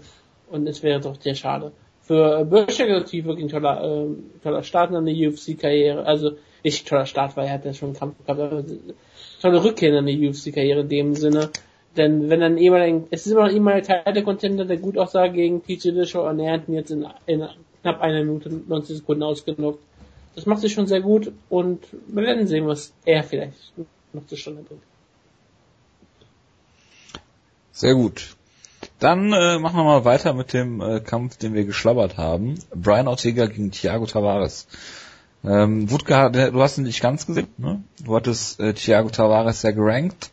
Ich habe ihn auch ja. nicht ganz gesehen, ich habe auch nur das Finish gesehen. Deswegen muss der Jonas uns jetzt mal was zu dem Kampf erzählen. Ja, tue ich natürlich gerne, weil das war ein sehr, sehr unterhaltsamer Kampf, muss ich sagen. Ähm, ich habe mir bei dem Kampf die ganze Zeit immer gedacht, Brian Ortega, das kann eigentlich nicht funktionieren in der UFC, was der für einen Stil führt. Und das hat am Ende ja doch irgendwie funktioniert. Also das Ding ist halt, er ist Grappler. Er hat keine gute Takedown-Defense, allgemein gesagt. Und er ist sehr, sehr zufrieden damit, auch vom Rücken zu grappeln und Submissions zu versuchen, Armbars zu versuchen, Triangles zu versuchen. Hat jetzt nicht so den unbedingten Impuls, sofort wieder auf die Beine zu bekommen. Und er wirkte jetzt, auch wenn er per Knockout gewonnen hat, wirkte er halt für mich auch nicht wie ein brillanter Striker. Also laut Brian Stan, dem ich da durchaus Glauben schenke, weil der scheint mir auch sehr viele alte Kämpfe zu gucken, hat er sich wahnsinnig gut im Stand entwickelt und sah vorher wie ein kompletter Amateur aus und jetzt auf jeden Fall besser. Das mag sicherlich sein. Ganz überzeugend fand ich ihn auch da noch nicht und ich denke mir halt immer, mit dem Stil kannst du in der UFC doch eigentlich keine Kämpfe mehr gewinnen, weil du siehst eigentlich seit Jahren schon diesen Trend dazu, dass es immer mehr Zeit, immer mehr Zeit im Stand gekämpft wird, dass Leute generell immer weniger versuchen vom Rücken aus zu grappeln. Das war vielleicht vor natürlich mit, mit Hoyce Gracie war das damals eine beliebte Strategie, okay, ähm, vor fünf Jahren vielleicht auch noch, also im Laufe der Zeit wird das immer weniger eigentlich. Aktuell habe ich immer das Gefühl, Leute versuchen, Seit Nate Diaz gegen Stangang Kim wird das nicht mehr gemacht. ja, äh, das ist bestimmt genau der Kampf, der es ausgelöst hat. Nee, aber ich habe auf jeden Fall das Gefühl, dass Leute seit langer Zeit eigentlich größtenteils versuchen, wenn sie zu Boden genommen werden, sofort wieder aufzustehen und eben nicht in der Guard rumzuspielen, weil auf so einem besseren Niveau, was die Leute mittlerweile haben, die meisten Leute haben eigentlich relativ ordentliche Submission Defense mittlerweile, da gewinnst du vom Rücken vermutlich nicht. Du wirst vermutlich keine Submission holen und du wirst auch vom Rücken nicht mit den Punktrichtern äh, äh einen Kampf gewinnen und Ortega versucht es halt trotzdem, hat in Runde 1 zum Beispiel auch einen wunderbaren Sweep gezeigt, hat äh, ein Elbow vom Rücken ausgelandet, bei dem äh, bei Tavares ein relativ furchtbarer Cut entstanden ist, aber bei weitem nicht der schlimmste Cut, der kam nämlich später erst. Er hatte, glaube ich, mindestens drei Cuts im Gesicht am Ende. Aber allgemein hatte Tavares für mich den Kampf eigentlich halbwegs unter Kontrolle. Er hat ihn halt immer wieder zu Boden nehmen können. Im Stand hat Ortega einige gute Akzente durchaus setzen können, aber auch jetzt nicht durchgehend. Von daher, der Kampf war durchaus eng. Ortega hatte in Runde 1 auch mal die Mount. Er hat ihn mit dem Spinning Elbow, äh, war es glaube ich in Runde 2 fast zu Boden geschlagen, hat ihn dann am Boden gut kontrolliert. Es gab sehr gute Sequenzen. Ähm, äh, Tavares hat geblutet wie, wie sonst was durch diese ganzen Cuts. Also es war wirklich ein richtig unterhaltsamer Kampf mit viel Grappling, sehr unterhaltsam. Du hattest immer das Gefühl, dass Thiago Tavares den Kampf eigentlich gewinnen sollte, vermutlich, auch wenn er relativ ausgeglichen war, aber trotzdem, wie gesagt, also mit so einem Stil wie Ortega wird es, glaube ich, einfach schwierig, Decisions zu gewinnen. Und die Gefahr, die du bei Tavares irgendwie gesehen hast, okay, der wird den, der wird den Kampf nicht überstehen, weil irgendwann wird das Gesicht von ihm einfach explodieren, so viele Cuts wie er da hat. Oder ähm, Brian Stan hat da so ein tolles Zitat gegeben, irgendwie gesagt, also wenn, was hat er gesagt, wenn Brian Ortega ein Low Blow zeigt, dann darf Tavares das auf jeden Fall nicht erwidern, weil jede oder, oder, oder er darf nicht pausieren, selbst wenn er in die Eier getreten wird, weil sobald der Kampf unterbrochen wird, wird der Ref sich den Cut angucken, dann wird der Kampf abgebrochen oder so. Und am Ende lief es dann doch ein bisschen anders. Tavares schien mir erschöpft zu werden am Ende. Wie gesagt, hat sicherlich viel Blut verloren und Ortega hat natürlich auch einen anstrengenden Stil, weil er immer vom Boden aus agieren will. Und letztendlich hat Ortega immer wieder hart getroffen im Stand, hat ihn am Ende ausgenockt ich sag mal, Tavares, die Striking Defense ist sicherlich eine seiner größeren Schwächen, wenn man sich das mal insgesamt so anguckt. Von daher trotzdem sicherlich beeindruckender Sieg von Ortega. Wie gesagt, im Striking ist er bisher noch nie wirklich aufgefallen und das war auf jeden Fall eine Verbesserung. Sehr, sehr unterhaltsamer Wurde Kampf. von Shane Roller dann auseinandergenommen. Er hat Shane Roller sogar fast ausgenockt im Stand und wurde dann selbst von Shane Roller ausgenockt. So ja. war es, glaube ich. Ja, ja, genau. Also Striking Defense war immer ein Problem von ihm. Ähm, von daher, man sollte den Sieg jetzt nicht zu sehr in den Himmel loben Jetzt im Sinne von Ortega wird jetzt in der Top 10 angreifen, das sehe ich wirklich mit dem Stil einfach nicht, aber es war ein sehr, sehr unterhaltsamer Kampf. Für manche Leute einer der besten des Jahres. Ich finde es schwierig, es gibt bisher für mich noch nicht so diesen einen Kampf, diesen Hendricks gegen Lawler, Machida gegen Whiteman Kampf, wo ich sagen würde, das ist ein richtiger Fight of the Year, von daher kann man den von mir aus auch auf die Liste mit aufnehmen. Ich dachte, das ist der andere Rossi-Kampf gewesen. Nein, das finde ich auch nicht. Äh, Hideo Toko ist natürlich noch dabei. Natürlich. Ähm, aber es war ein sehr unterhaltsamer Kampf und jetzt macht immer bitte weiter ich, ich finde eigentlich überrascht, dass du nicht darüber gesprochen hast, dass Thiago Tavares ein unfassbarer Betrüger ist, der in der besten Phase ein unfassbares Need ähm, zu den Eier von Brian Träger zeigte, was man, wo man jetzt dann zu Mark Redner dann befragte, der gesagt hat, ähm, das ist kein Foul, das war unabsichtlich, deswegen kein Problem, er hat fünf Minuten Zeit. Und ich denke immer wieder die ganze Zeit, alter Schwede, wie, wie, was musst du eigentlich machen, damit du mal sofort einen Punkt abgezogen bekommen wirst? in der dritten Runde, wo man auch nicht mal sagen kann, oh, es ist jetzt irgendwie noch nicht eingeeicht. Es war aus dem Clinch heraus, also da musst du schon treffen können. Da muss man auch mal ganz klar sagen, also entweder für solche Aktionen, gerade aus dem Clinch, musst du entweder eine ganz klare, harte Ermahnung ziehen, wo du sagst, jedes nächste Foul, was du tust, ist sofort ein Punktabzug. Und das muss auch generell sofort ein Punktabzug dafür geben. Denn das war hier wirklich so der Fall, dass ich dachte, okay, das ist das könnte kampfentscheidend sein. Das, okay, Brian Tiger den Kampf dann gewonnen, das passiert häufig, aber das war schon ziemlich hart. Und dann später im Schlagabtausch, wo ähm, Ortega Tavares natürlich das Mundschutz ähm, rausgeschlagen hat, wo ich immer das Gefühl habe, hat Tavares den auch das rausgespuckt, damit er ein bisschen Zeit bekommen kann, weil er hat ja sofort äh, danach gemerkt, oh, mein Mundschutz ist ja rausgefallen. Ich sollte hier stehen bleiben und sagen, äh, bitte gib mir eine Zeit, damit ich äh, mich erholen kann. Ich fand das super, er ist hier ein echter Kommunist gewesen und das freut mich einfach, dass er hier so betrügerisch kämpft, das macht ihn wieder sympathisch und ich hoffe, dass er äh, nächstes Zeit wieder Kämpfe bekommt, die gewinnen kann, denn ich mag ihn jetzt. Und es freut mich. Also ähm, Brian Singer hat natürlich ein tolles Finish gefeiert, ist es dann ganz klar. Da war es einfach kaputt. Aber jemand, der mit so viel Blut ähm, verloren hat, so, so betrügerisch war, den sollte man schon etwas mehr feiern. Äh, Brian Tiger hat sie auch nicht ausgemacht. Die beiden haben sich ja am Ende des Kampfes in den Armen gelegen, haben die beiden Köpfe in die Hand gekommen haben sich dann verliebt in die Augen geschaut und Brian Ortega hat Tavares einen Kuss auf die Stirn gegeben.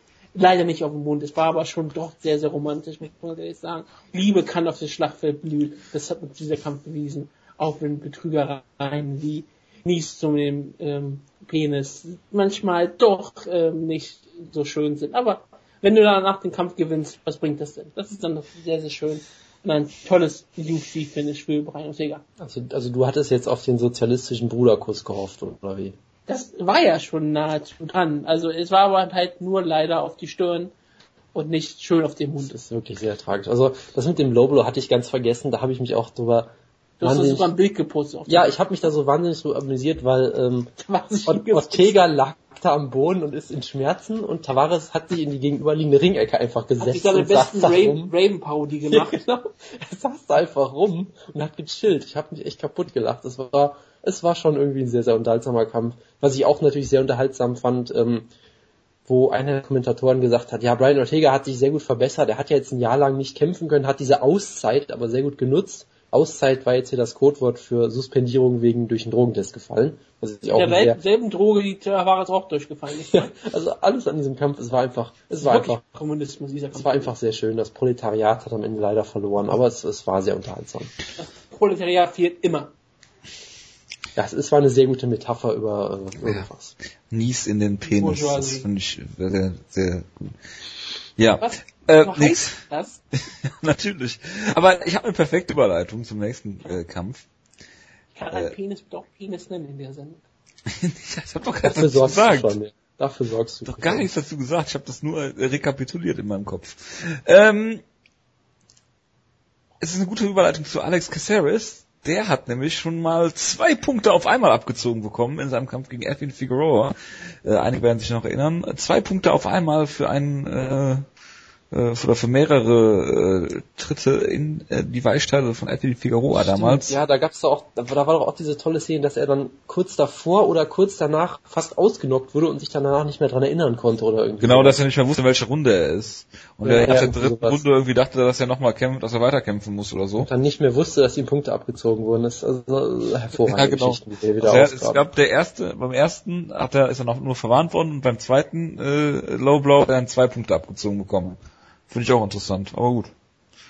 Ja, ähm, es gab eine Overhand Right und einen, einen linken Haken und dann Feierabend. Das war es dann für Alex äh, Cassettes und Francisco Rivera äh, wer nimmt Rematching Uriah Favor. Mehr habe ich dazu nicht zu sagen.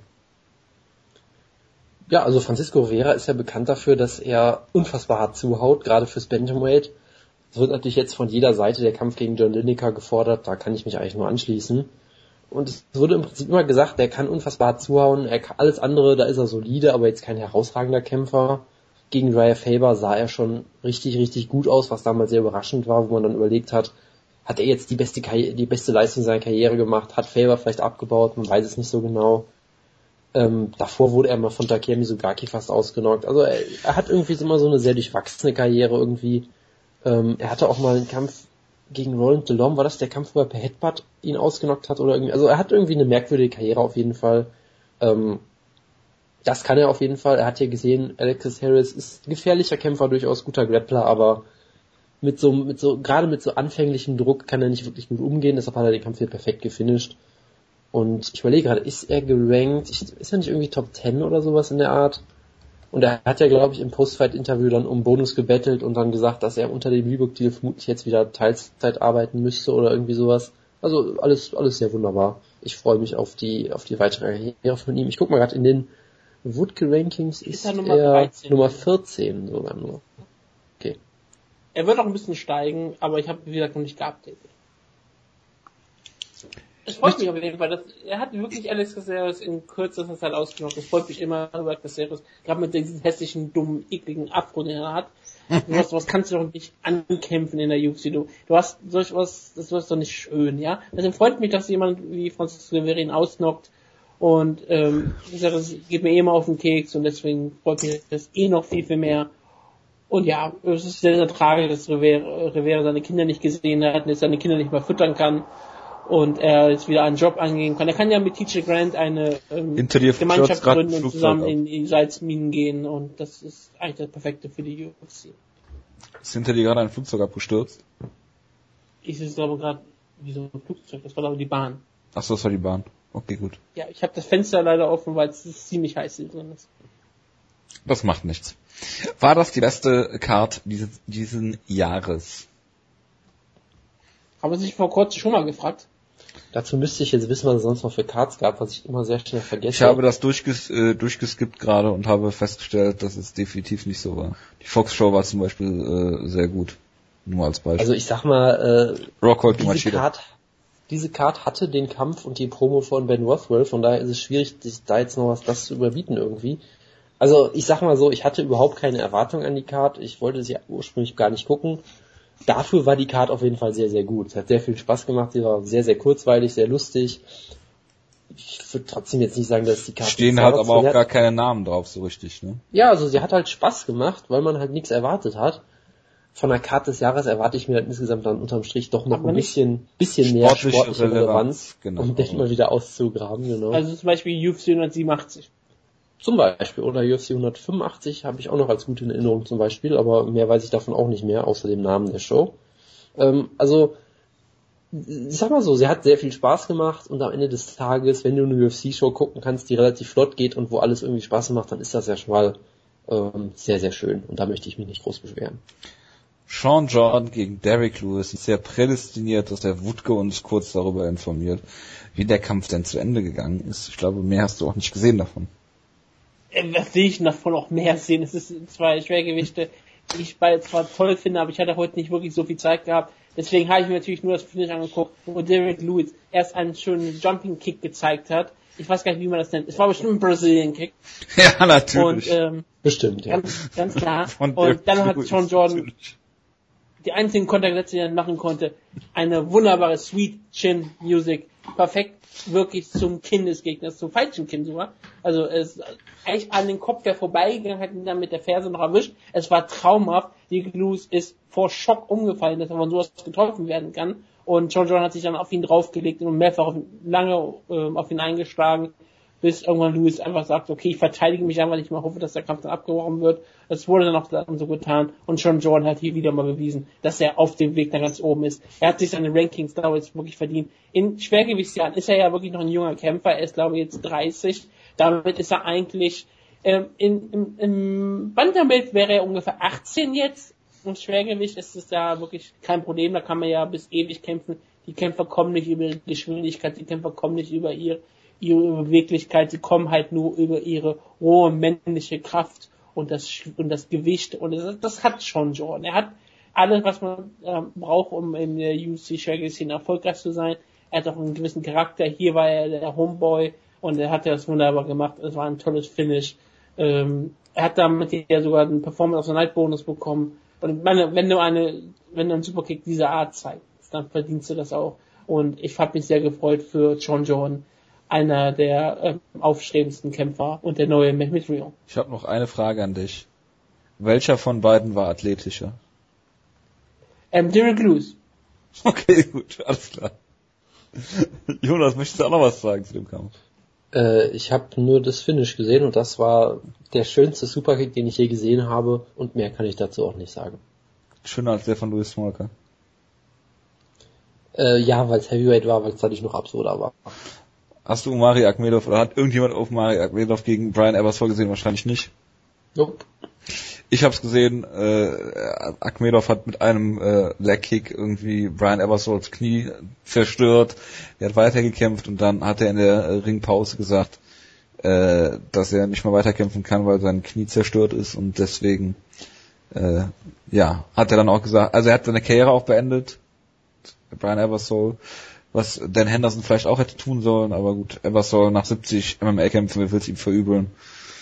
Äh, es wird keinen Harrow mehr geben, Jonas, der mit einem Uppercut ausgenockt werden kann. Das ist natürlich sehr, sehr schade. Was auch sehr, sehr schade ist, dass MMA Buddy noch nicht seine äh, Artikel geschrieben hat äh, zu den Results.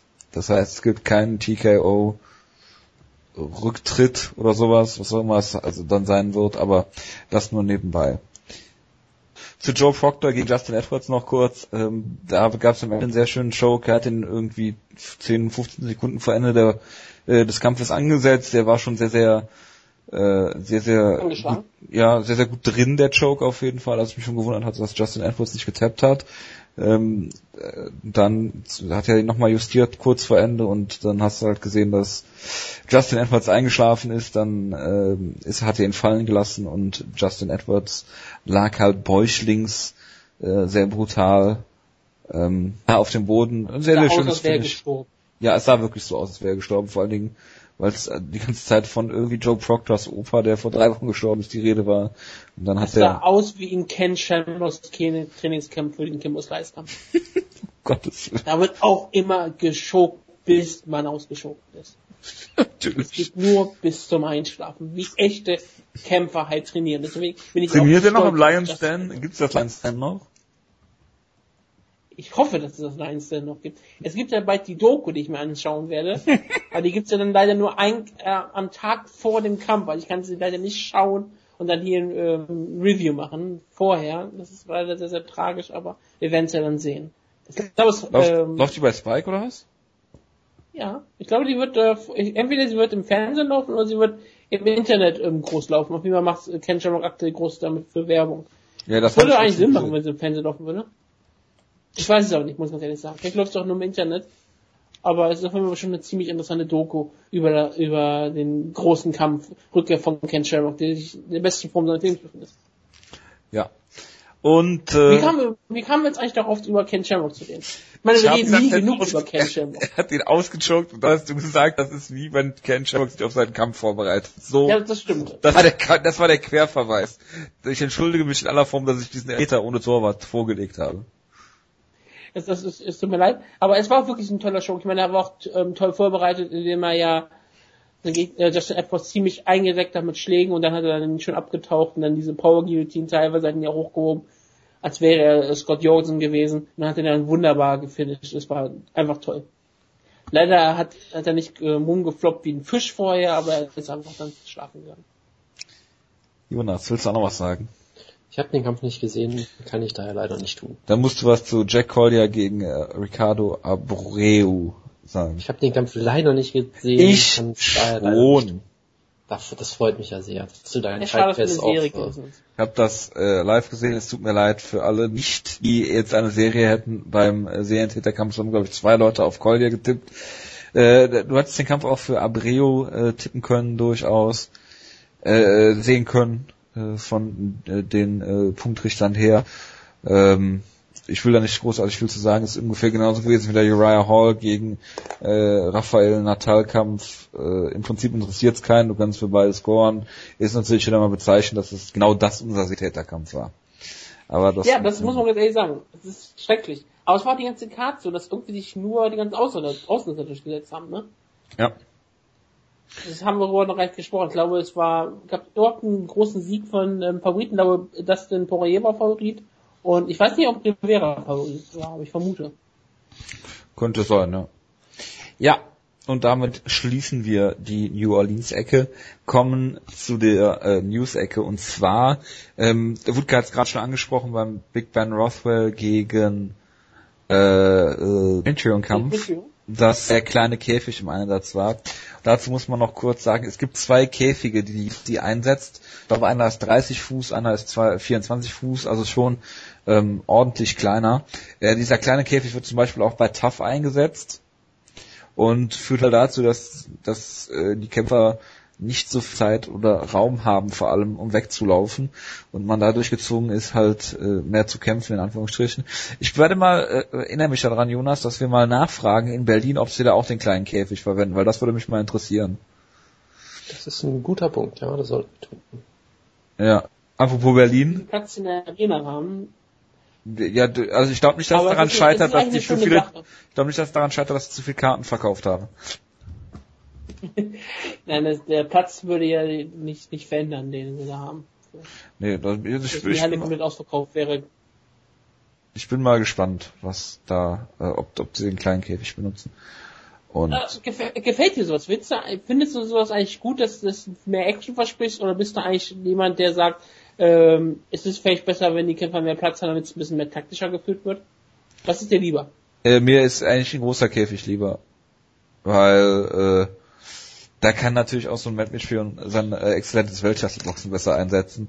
Nein, also ich, also klar, ich meine, ich verstehe, was was was die UFC damit bewirken will, dass dass die Kämpfer halt gezwungen werden, äh, mehr aufeinander zuzuziehen und zu kämpfen. Ähm, das ist natürlich äh, immer schwierig. Ich äh, bevorzuge da eher den technischen Kampf und äh, ich sag mal, sie können es natürlich so klein machen, wie sie wollen. Irgendwann stehen sie sich halt gegenüber und können gar nicht mehr weg. Aber ähm, wenn man ein Sport sein will, sollte man sich auch an gewisse Normen halten und dann sollte man halt auch einen Käfig benutzen und nicht äh, hier hin und her springen, wie man das möchte. Aber das nur nebenbei. Du hast ja zum Teil Käfig gesagt, dass es äh, problematisch ist für Kämpfer wie Mitfion, die sehr viel Platz für ihren Stil brauchen. Der kleine Käfig ist natürlich auch erinnert sehr an WC, die auch immer den kleinen, sehr kleinen Käfig hatten. Und da hat es ja auch nie Probleme gegeben für Kämpfer wie Dominic Cruz. Es kommt halt Gewöhnung drauf an. Und das ist halt das Problematische für die Kämpfer, dass es zwei Käfige gibt und sie müssen sich theoretisch auf zwei verschiedene ähm, Plätze einordnen. Das ist ja manchmal wirklich so, dass es bei Eishockey gibt es ja den Fall, dass es bei NHL ist das Feld anders als in dem ähm, in der nationalen Eishockey. Und dass es manchmal sehr, sehr große Unterschiede gibt, wenn die dann so spielen. Ähm, das ist bei UFC dann ja auch sehr, sehr ähm, offen so zu sehen. Ich habe eigentlich kein Problem mit einem kleineren Käfig. Man muss sich halt dran gewöhnen. Es ist aber halt dann etwas spektakulärer. Und eigentlich ist es ja das, was die UFC das haben möchte. Ich könnte mir sogar vorstellen, dass sie viel lieber mal häufig auf den kleinen Käfig setzen wollen. Aber er wird sich nicht durchsetzen. Ich glaube, die UFC am Ende möchte, äh, hat sich ja auf diesen etwas größeren Käfig generell geeignet und ich glaube, der wird weiterhin der offizielle Käfig bleiben. Das ist ja auch eigentlich der Käfig, den die Leute sich anschaffen für fürs Training. Genau. Den kleineren Käfig, ähm, das ist relativ schwierig, darauf vorzubereiten. Das ist halt auch ein, relativ schwierig äh, manchmal für die Kämpfer dann. Klar, für Mitrion hat sich das ähm, nicht bewährt gemacht. Er hat ja auch, wie gesagt, wie ich schon im, im Review gesprochen habe, hat er darüber ja schon im Jahr 2014 darüber aufgeregt. Yep. UFC hat einen Trailer gedreht zu äh, Jose Aldo gegen Conor McGregor. Das konnte man auch bei der Embedded-Serie damals äh, sehen, wie sie den Trailer gedreht haben am Las Vegas Strip. Ähm, Jonas, hast du ihn gesehen und wie findest du ihn? Weil Dana White meinte, es wäre der, der teuerste Trailer in der UFC-Geschichte. Findest du, er wird diesem ganzen Hype und diesem, dieser ganzen, diesem ganzen Aufbau gerecht? Ah, sicherlich habe ich den Trailer gesehen, der ist ja jetzt auch schon wieder ein paar Wochen alt. Ich glaube, zwei Wochen ist er alt. Ja, Ja, ja, ich ich, find wir haben ihn- nur nicht drüber gesprochen, deswegen. das ist richtig. Ja, ich, ich finde ihn ziemlich gut, muss ich sagen. Ähm, es ist sicherlich nicht der beste Trailer, den sie je gemacht haben, aber es wird auch nicht der letzte bleiben, glaube ich. Also, Nicht Josh Koscheck gegen GSP. also ich, ich, ich glaube halt, dass sie Auch das, nicht das vielleicht so ein, gegen äh, Jake Shields. Nee, das, das auf jeden Fall. Oder. Jack Shields gegen GSP. Das, das wäre halt beide auch sehr geil, wenn sie, Katakomben entgegenlaufen. das, das wäre halt natürlich auch sehr großartig, wenn sie so einen Trailer machen, wo dann äh, Josie Aldo nur für zwei Sekunden vorkommt und kurz ins Bild reingewuscht kommt. Das, wär, das würde ich der UFC auch noch irgendwie zutrauen. Nee, aber ich meine, was sie letztendlich damit kommunizieren wollen, es, es ist halt quasi Nation gegen Nation. Sie zeigen ja die, die Fans, die beide anfeuern. Sie zeigen natürlich Las Vegas. Sie lassen den Kampf natürlich gigantisch groß aussehen mit einem mit einem bekannten Lied. Äh, ist es von Kanye West? Ich weiß es schon gar nicht mehr, aber man Ja. irgendwie, dass man das Gefühl hat, okay, das Lied, das ist jetzt nicht so ein, so ein billig Ding, was man sich mal eben so eingekauft hat. Das ist ein, das wird nicht ganz billig gewesen sein, das Lied auch. Ähm, es strahlt halt so Mainstream-mäßig ein bisschen was aus. McGregor sieht natürlich auch wieder sehr charismatisch aus, Aldo auch. Und natürlich, ich sag mal, du hast keine Promo-Clips von McGregor drin, zum Beispiel. Du verstehst jetzt noch nicht, was die Fehde zwischen denen ausmacht und so weiter. Also du kannst noch sehr viel mehr machen. Ich meine, du hast unfassbar viele Clips. Du hast diese Clips wie äh, McGregor nach seinem letzten Sieg äh, über den Käfig springt und all solche Sachen. Das werden die bestimmt alles noch machen. Von daher, ähm, es gab Leute, die damit irgendwie sehr unzufrieden waren, weil sie gesagt haben, man könnte noch mehr machen mit dem Clip. Da stimme ich zu, man kann noch mehr machen, man wird, glaube ich, auch noch mehr machen. Das ist halt der erste große Clip, den sie machen. Und ich glaube, da wird noch viel kommen und ich, ich finde, es ist ein guter, guter Einstieg. Du siehst halt, es ist ein großer Kampf, es ist Brasilien gegen Irland, beide Länder werden stillstehen. Es ist in Las Vegas, äh, die, die Lyrics von dem Song passen auch ganz gut, wenn man da mal ein bisschen genauer hinhört. Ähm, da geht es ja irgendwie um den König und den Gott und weiß ich nicht was, das kann man da auch wieder viel reinterpretieren. Von daher, der Trailer hat durchaus was zu bieten und ich bin mir sicher, es wird noch mehr gute Trailer geben. Es wird auch kein Wort gesagt in dem Trailer, ne? Das äh, ist, glaube ich, richtig. Der Trailer wäre natürlich noch viel besser gewesen, wenn man mindestens einmal einfach Joe einblendet, der Oh schreit. ja, genau. Ähm, das Oder hat Pound for so Pound, Best Fighter. gefehlt. Oder einfach, einfach im Hintergrund Rogan, wie er schrei- schreit, This is Madness! Und dann ist der Trailer vorbei oder so. Das hat sehr gefehlt, aber sonst, ja, das ist echt schade. ansonsten schon ziemlich, ziemlich gut. Man kann es eigentlich perfekt damit beschreiben. Dieser Trailer ist perfekt für die Leute, die schon wissen, wer Jose Aldo und Conor McGregor sind und was deren Fehler ist. Für die Hardcore-Fans ist das einer der besten Trailer überhaupt, weil das widerspielt ja eigentlich die ganzen Gefühle von den Leuten. Dass da zwei große Fangruppen, egal ob sie nun Brasilianer oder Iren sind oder einfach die Fanlager generell sind, sind hinter ihren Kämpfern und beide hassen sich ja komplett. Und es ist dieser riesengroße Kampf zwischen den beiden und es kommt ja auf so viele Sachen drauf an und es ist, steht so viel auf dem Spiel, mehr oder weniger, ob Conor McGregor nun ern, ernsthaft der beste Kämpfer ist und ob er hier wirklich den Hype gerecht wird oder ob hier Jose Aldo einfach mit ihm den Boden aufwischen wird. Das ist halt ganz besonders, aber für äh, den äh, normalen Mainstream-Fan ist es halt noch ein bisschen wenig. Es ist immer noch hundertmal, tausendmal besser als jeder normale UFC-Trailer und ich finde auch, dass man da äh, zu Recht Geld in die Hand genommen hat. Es ist, es fehlt halt trotzdem sehr viel. Man hatte so eine große Promotion-Tour gemacht und man hat von dieser Promotion-Effekt bisher nichts gebraucht. Und das ist halt relativ tragisch. Man hat sowas alles ins Internet gesetzt. Das ist schön. Das hilft auch, aber man muss vielleicht auch noch einen Trailer machen, wo die ganzen ähm, Promotion-Videos auch eingebaut werden. Denn die haben ja den ganzen Hype erst ausgelöst. Ich hätte übrigens interessanterweise genau andersrum gesagt. Ich hätte, ich würde nämlich sagen, der Trailer ist eigentlich eher perfekt für die Casual-Fans, die von nichts eine Ahnung haben, damit du mit, damit du die, die beiden Leute denen erstmal vorstellst. Weil die haben Die haben keine ja Ahnung. nichts vorgestellt. Die kennen sagen, haben sie die Leute Ja, nein, doch, doch. vorgestellt? Naja, die, du stellst ihnen vor, dass es diese beiden Leute gibt und dass du, du, du stellst halt da, der Kampf ist groß, das verstehst du auch ohne Worte, du verstehst, dass es einen Champion gibt und einen Herausforderer, dass die irgendwie unterschiedliche Nationen haben, dass sie sich in Las Vegas treffen werden und du von der ganzen Produktion kriegst du ja zumindest einen Eindruck, dass der Kampf sehr groß ist. Ich habe eher das Gefühl, Ja, aber dass das- es möglicherweise, das- ja, das ist halt der erste Trailer. Du musst erstmal so, ein- so eine gewisse äh, äh, Awareness Es ist ein, erzeugen. Gefühls, es ist ein Gefühlstrailer, aber der Gefühlstrailer ist nur für die Hardcore-Fans geeignet. Weil die, Ich- die, wie gesagt, die also- Gefühle, die so ausgelöst werden, kann, sind ja nur da, wenn du die beiden kennst, wenn du weißt, dass die Fanlager so gespalten sind, dass die Nationen hier eine Rolle spielen und sowas. Für den normalen Fan ist das, sind das einfach nur zwei Kämpfer, die in schönen Anzügen da stehen. Ja, wie gesagt, ich, ich würde es eher andersrum sehen. Ich würde eher sagen, dass du den Hardcore-Fans eher mehr bieten müsstest als das. Und dass es eben darum geht, Hardcore-Fans einfach kaufen die die Karte beiden. Die muss eigentlich auch keinen Trailer geben. ja, das ist natürlich eine, ein sehr guter Ansatz. Wie gesagt, ich glaube, es wird, wie gesagt, ich glaube weiterhin, es wird nicht der letzte Trailer bleiben und ich glaube, in dem Trailer geht es wirklich nur darum, die beiden erstmal ganz grob vorzustellen und die Zuschauer nicht so sehr mit Informationen zu überladen wird und über wen in den Käfig springt und wer wem den Gürtel geklaut hat und so, sondern einfach mal ganz, ganz langsam an, angehen und ich glaube, das macht der Trailer sehr gut. Ich habe auch nicht gesagt, dass der komplette Trailer von, voll mit diesen Sachen soll sein. Aber man sollte schon vielleicht ein bisschen mal eindecken, um zu zeigen, warum die beiden sich hassen. Ja, wird, wird alles es noch gibt kommen. ja keinen Grund bisher, warum ein Casual-Fan wissen soll, dass die beiden sich nicht gerade äh, mögen. Bisher ist es halt so ein West Side Story Kampf, der hier bei dir losgeht. Vielleicht wird es ja ein Straßenkampf.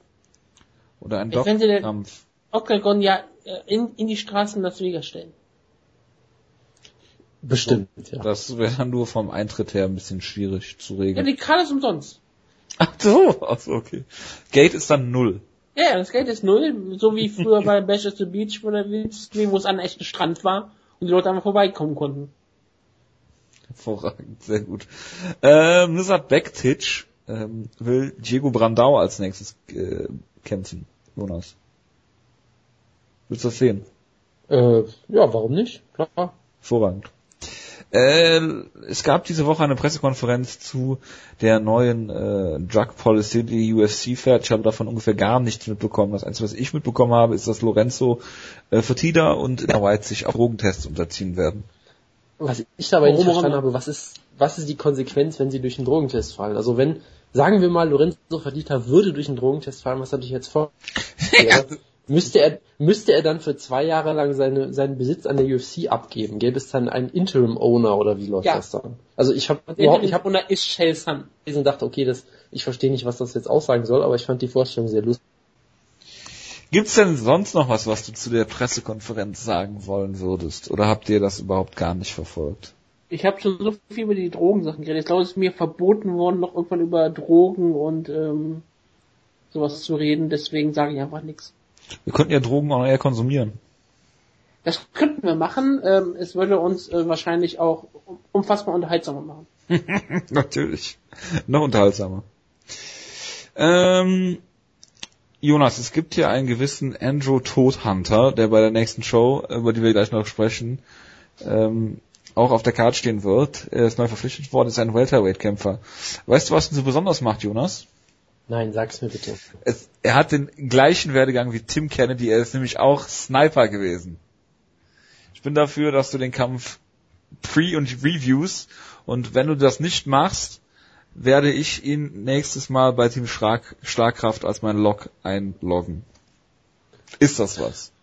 Mach, was du willst. Ich werde den Kampf vermutlich eher nicht angucken. Das Tolle an Andrew Toton ist auch noch, dass er bei Bloody Elbow in Prospect Report Nummer 8 im Middleweight war, wo er auch ganze Zeit mit Tim Kennedy verglichen wurde, und zwar von Kämpferin-Stil auch her. Ist das von Pat, äh, Patrick Wyman? Nein, nein, von ähm, Zane Simon und Typical. Schade. Gut, dann machen wir weiter mit Mighty Mouse. Der will jetzt nur noch im Coleman Event stehen. Einmal? Ja, ja, also bei der nächsten Show würde er gerne im Coleman Event stehen.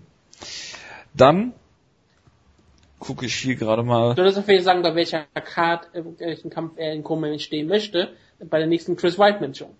Ich weiß nicht, warum er bei einem Chris Whiteman Main Event eher in Coleman Event stehen möchte, weil Chris Whiteman normalerweise keine Pay-Per-Views sieht. Aber meinetwegen, wenn er das machen möchte, ist es auf jeden Fall ein bisschen erfolgreicher, als wenn er eher im Main Event steht. Das ist schon richtig.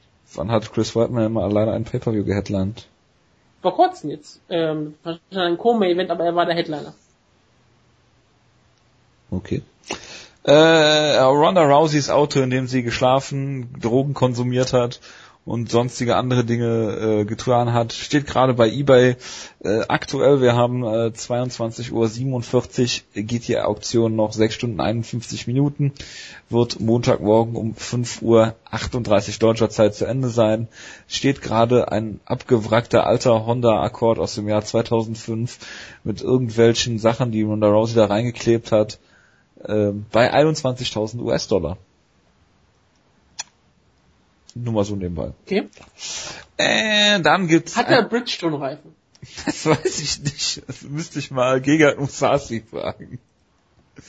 Ähm, ja, es gab eine Entlassungswelle und zwar sind viele Leute entlassen worden und zwar Shayna Baszler zum Beispiel, Abtekin Özkelic, Luis Gaudino, ähm, Tim Elliott, also sehr Feather, äh, Flyweight-lastig, äh, Dylan Andrews, ein Kämpfer, den der Wutke sehr mag. Aber die größte Entlassung, und das tut uns sehr leid, ist natürlich bei Bellator passiert. Sie haben tatsächlich Sokoju entlassen. Ich dachte, dass sie jetzt Shayna Baszler entlassen haben und damit nur noch zwei Horsewomen in der UFC sind. Horsewomen, aber ja. Women, hab ich schon gesagt. Ach so, okay. Woman verstanden. Ja, äh, es ist immer sehr, sehr komisch, dass die Flyweights so wenig Kämpfer haben, aber sobald sie mal zwei Kämpfe verlieren, sie es brennen lassen. Ja, das äh, ist, äh, Logik ist da nicht zu finden. Und auch so jemand wie Elliot, der gegen drei Top-Kämpfer kämpft, wird genauso bewertet wie andere Kämpfer, die gegen drei nie. Vor allen Dingen, gerade wenn sie so auf der Kippe stehen, kannst du noch wenigstens einmal gegeneinander kämpfen lassen und dann denjenigen, der dann verliert, entlassen. Ja. Also ich finde das schon... Ja, sind ja vor allen Dingen auch drei Namen, die du kennst im Flyweight. Und da gibt's nicht viele von. Und ja. selbst Namen in Anführungszeichen für die Hardcore-Fans sind wirklich Namen, ja. Also und gerade Tim Elliott ist ja noch ein ziemlich unterhaltsamer Kämpfer. Ja, ja. Also das hat mich schon doch sehr, sehr überrascht. Und auch Shayna Baszler mich überrascht, weil sie ist ja auch wenigstens ein Charakter. Tja. Das Also nach halt den letzten. Kämpfen, also nach den letzten Kämpfen von Shayna Baszler muss man die eigentlich, also sorry, aber ja, da hat aber er sie überhaupt ist nichts mehr zeigen Charakter und können. sie ist befreundet mit Ronda Rousey. Und soll von Josh Barnett trainieren. Ja, also Flyweight hat mich auch überrascht, weil sie eigentlich ziemlich ziemlich gute Leute auch losgelassen haben. Timothy Elliott tut mir natürlich sehr, sehr weh, weil ich den immer gehypt habe. Ähm, Oskilic wurde auch gefeuert, glaube ich, oder? Ja. Ja, War der auch dabei? Ja. Ja, sie haben halt irgendwie fünf, was ist, fünf Flyweights insgesamt gefeuert, wo ich mir auch dachte, ja, gut, okay. Gibt ja, gibt ja scheinbar Flyweights Überfluss aktuell, also fand ich schon sehr, sehr merkwürdig irgendwie, aber naja, so ist es halt. Aber sie haben ja jetzt so gut schon jetzt auf dem freien Markt, den sie verpflichten können. Ja. Dann können sie ein Rematch gegen Little Knock bucken. Nein, gegen Shogun Ruhr, vielleicht wäre auch mal ein guter Kampf. Shogun Ruhe, genau. Ja, warum nicht? Äh, angekündigte äh, Titelkämpfe und weitere Kämpfe. Fangen wir mal mit dem Nicht-Titelkampf an. Äh, Michael Johnson gegen Benil Dariush Jonas. Jonas? Ja, ist ein guter Kampf, sorry. Okay. Ah, du warst noch da, ne? Gut. Ja, so halb. Ich habe den Vornamen von Benil habe ich gehört, den Nachnamen habe ich nicht gehört und dann war ich verwirrt. Es gibt nur einen Benil in der UFC. Deswegen hättest du ja denken können. Machen wir Da mal weiter. du recht mit haben. Mit äh, Luke Rockhold gegen Chris Weidman wollen sie jetzt bucken. War abzusehen. Was dagegen nicht abzusehen war, ist, dass sie Daniel Cormier gegen Alexander Gustafsson stellen. Ja, warum denn nicht, ne? Ja, also ich meine, denn Gustafsson- Jetzt ist to totaler Das- Incest in der Heavyweight Division. Jetzt ist Aber Bader hat doch Siege. Ich meine, ich mache jetzt hier gerade einen Punkt für fucking Ryan Bader, aber sogar Daniel Cormier hat nicht damit gerechnet. Ich meine, sie haben es sogar aufgebaut mit dieser PK und dem Hass und keine Ahnung was. Und dann stellen sie gegen Gustafsson, der ungefähr so charismatisch ist wie Jonas.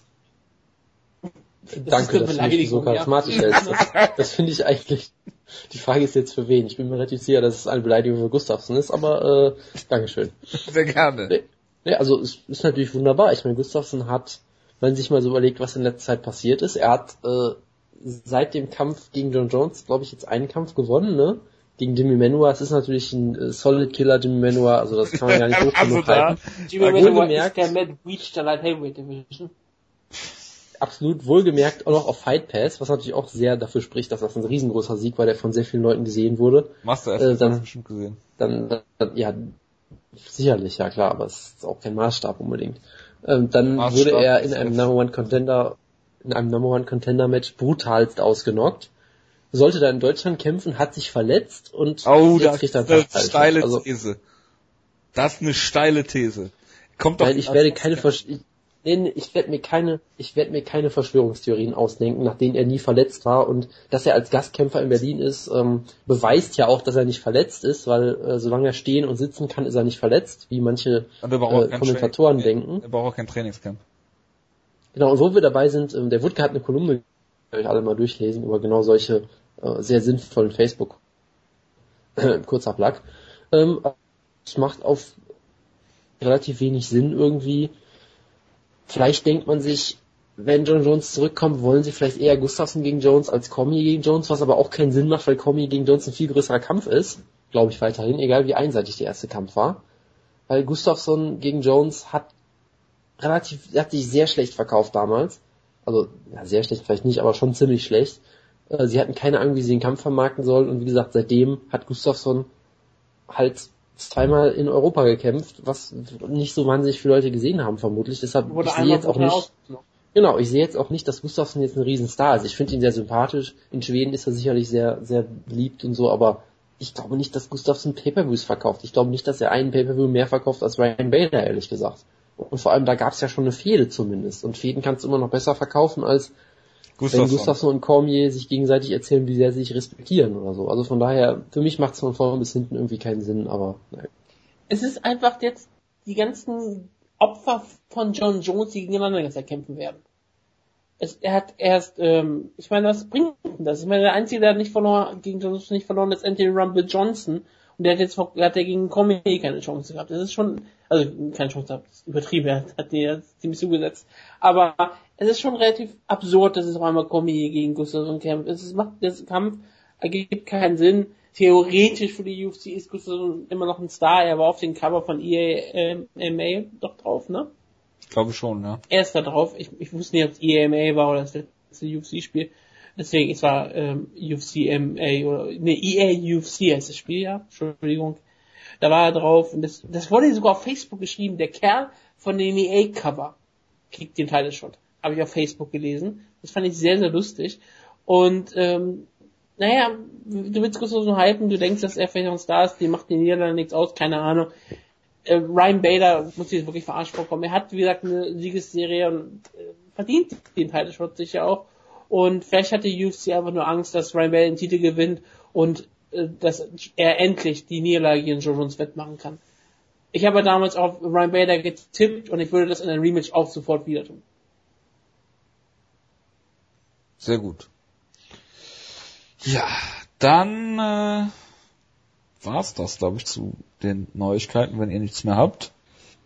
Gut, kommen wir nun zur äh, zum Review, nein, Preview für Kane Velasquez gegen Fabricio Verdum.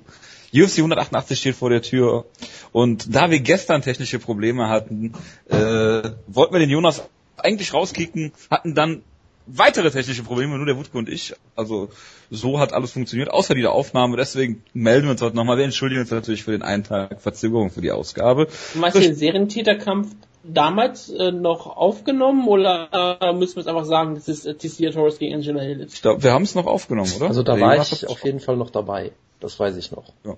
Ah, okay, dann. Gut, und da ist mir dann auch in der Aufgabe, Ausgabe aufgefallen, dass Angela Hill schwarz ist. Das wollte ich nur dazu sagen. Ja. Gut. Ähm, Kane Velasquez gegen Fabrice Verdum, Jonas, wir haben gerade schon beschlossen, dass du bei jedem Kampf anfängst. Äh, ist der Titelvereinigungskampf im Schwergewicht, wir haben eben schon über Schwergewichte geredet. Äh, ben Roth gegen äh, Matt Mitrion, den exzellenten Weltklasse-Boxer und Derek Lewis gegen Sean Jordan. Äh, jetzt trifft Kane, äh, Klopf auf Holz, ne? eine Woche ist es noch oder, oder fünf Tage, ähm, ja, auf äh, Fabricio Verdum. Wie siehst du den Kampf Dan Woodcock? Ich habe ihn gestern schon ausführlich besprochen. Äh, ja. Seine Meinung kenne ich. Wie ist denn deine dazu? Also meine Meinung dazu ist, äh, dass ich es schwierig finde, den Kampf zu bewerten. Weil auf der einen Seite sage ich, eigentlich sollte Cain Velasquez klarer Favorit für mich sein, wenn er fit ist, was ich bei Cain Velasquez einfach einfach mal anzweifle von vornherein, weil man weiß ja nie. Ähm, Davon solltest du aber ausgehen, dass er fit ist. Ja, wie auch immer. Und selbst, selbst wenn er fit ist, er hat halt trotzdem dann seit, was war es, Oktober 2013, glaube ich, nicht gekämpft, ist auch schon wieder ewig her. Von daher, ich finde es schwierig, das zu beurteilen. Ähm, aber auf, eigentlich, also wenn er fit sein sollte, davon werde ich jetzt natürlich mal ausgehen, dann sollte er für mich den Kampf auch relativ klar gewinnen. Weil bei allen riesengroßen Verbesserungen, die Verdun gemacht hat, ist das immer noch ein sehr schweres Matchup für ihn, für ihn finde ich. Also ich glaube halt nicht, dass Ken Velasquez in die Guard von Verdum reinspringen wird und ich wüsste nicht, wie Verdum den Kampf sonst zu Boden nehmen soll. Und im Stand hat er mit seinem Muay Thai sicherlich äh, Verbesserungen gemacht, große auch. Er hat einen guten Clinch, er hat mittlerweile relativ gute Kicks, durchaus solide Boxkombinationen auch, aber da sehe ich Ken Velasquez, äh, solide Kip-Ups auf jeden Fall auch, ja. Ähm, da sehe ich Ken Velasquez trotzdem noch auf einem besseren Niveau. Eine Knockout-Bauer. ja gut, die haben natürlich beide Männer ganz erwiesenermaßen nicht. Ähm, Klar, Kay Velasquez meiste Knockouts geteilt mit äh, äh, Andrei Arlovski in der Heavyweight Division. Ja, und Fabricio Verdum hat markant ausgenockt, aber haben, können sie beide irgendwie nicht, das ist schon ganz klar. Ähm, also was, was ich halt finde, ich habe immer das Gefühl, dass Verdum jetzt nicht die beste Cardio der Welt hat. Ich hatte auch das Gefühl, dass er in dem zweiten Kampf gegen Big Knock fast schon noch so ein bisschen eingebrochen ist. Das habe ich zumindest da so in Erinnerung. Und ich glaube halt, dass Kane, wenn er den Kampf klug führt, dass er erstens auch der bessere Boxer ist und zweitens kann er halt auch wieder so ein bisschen das machen, was er gegen JDS so wunderbar gemacht hat. Äh, in den Clinch nehmen, mit dem Rücken zum Käfig ihn stellen, da massiv Druck machen. Weil Ken Velasquez kann halt so eine richtige Materialschlacht zeigen, weil du weißt halt, er hat unfassbare Cardio und da kann ihm keiner was. Und deshalb glaube ich, dass er damit früher oder später auch Verdum komplett überwältigen wird und es ist schwierig, letzten Endes würde ich dann sogar vermutlich auf den TKO-Finish für Kane Velasquez tippen, weil es sind halt fünf Runden und fünf Runden gegen Kane zu überleben ist schon sehr, sehr schwierig. Trotzdem finde ich es einen sehr, sehr guten Kampf. Verdum hat sich den Title Shot auf jeden Fall verdient. Er hat auch nochmal Riesensprünge gemacht in den letzten Jahren, hat sich massiv verbessert im Striking vor allem. Und ich bin sehr gespannt auf den Kampf, aber letztendlich muss ich auf Kane Velasquez tippen. Hat auch äh, ein ganz interessantes Skillset eigentlich, was du so ja kaum findest. Vielleicht noch bei Dos Anjos, aber der ist nicht so ein guter Grappler eigentlich. Normalerweise hast du, ja, natürlich, natürlich sonst, ich meine, sonst hast du die, die Ringer, die Striking lernen, also so Cormier oder Velasquez, aber diesen, diesen reinen Jiu-Jitsu-Kämpfer, der dann äh, gutes Striking zeigt, gibt's eigentlich relativ selten. Ähm, das, was du gerade gesagt hast, haben Wutke und ich gestern auch schon äh, so kundgetan. Äh, Kane wird wahrscheinlich versuchen, die Distanz zu schließen, den Kampf festlich zu machen, Dirty Boxing zu zeigen, ihn an den Käfig zu drücken und da zu zermürben. Oder äh, wie siehst du das, Wutke? Yes, äh, ähm, John Ennick versucht seit langer Zeit, den Kein Velasquez den Namen Cardio Kane als offiziellen Nickname zu promoten und das ist ja auch wirklich die größte Stärke von Kein Velasquez. Ähm, wie wir das auch angesprochen haben, je länger der Kampf dauert, je länger der Kampf geht, desto wahrscheinlicher wird es, dass es für Kai Velasquez ähm, gut ausgehen wird. Ich, gerade so in der vierten, fünften Runde, da, da ist dann nochmal die ganz große Stärke von Kai Velasquez. Dann kommt ja auch nochmal seine Stärke heraus, wo dass er einfach nicht langsamer wird, dass er immer weiter gut trifft, dass seine äh, Schläge auch sehr genau sind, er sehr viel Kicks auch noch zeigt. Ähm, er ist ein ziemlich aggressiver Kämpfer, ähm, und das wird sich hier den, wird wahrscheinlich hier auch den Ausschlag geben. Es ist einfach beeindruckend, um wie viel besser Cain Velasquez ist als der Rest der Division. Ich meine, wir reden darüber, dass ich jetzt Sean Jordan in der Top 15 habe. Wir reden darüber, dass jemand wie Ben Rothwell Top 6 ist. Und dann thront da jemand wie Cain Velasquez, der in jeder anderen Gewichtsklasse auch äh, Top-Kämpfer wäre, egal wie groß er dann wäre. Er ist wirklich so perfekt Pound Er ist eigentlich ein Lightweight nur als Schwergewicht. Er kann eigentlich alles und er hat er ist konditionell perfekt. Das Striking ist wunderbar, Volume Striking. Er hat großartiges Ringen. Wenn er am Boden ist, dann dominiert er dort auch. Wir wissen vielleicht nicht wirklich, wie großartig seine Submission Defense ist. Und das ist natürlich immer noch die Sache. Jemand, der eine so klare absolute Stärke hat in einem bestimmten Bereich, wie Fabrizio Verdum mit seinem Grappling, ist immer gefährlich. Der könnte immer aus jeder Situation vielleicht noch ähm, Guard pullen, wie er es in den Alles Orient Kampf gemacht hat. Oder er könnte auf einmal eine polnische Guillotine zeigen und einfach mal einfach reinspringen. Und vielleicht klappt das ja sogar. Vielleicht wäre sogar von sowas mal kein Velasquez sehr überrascht.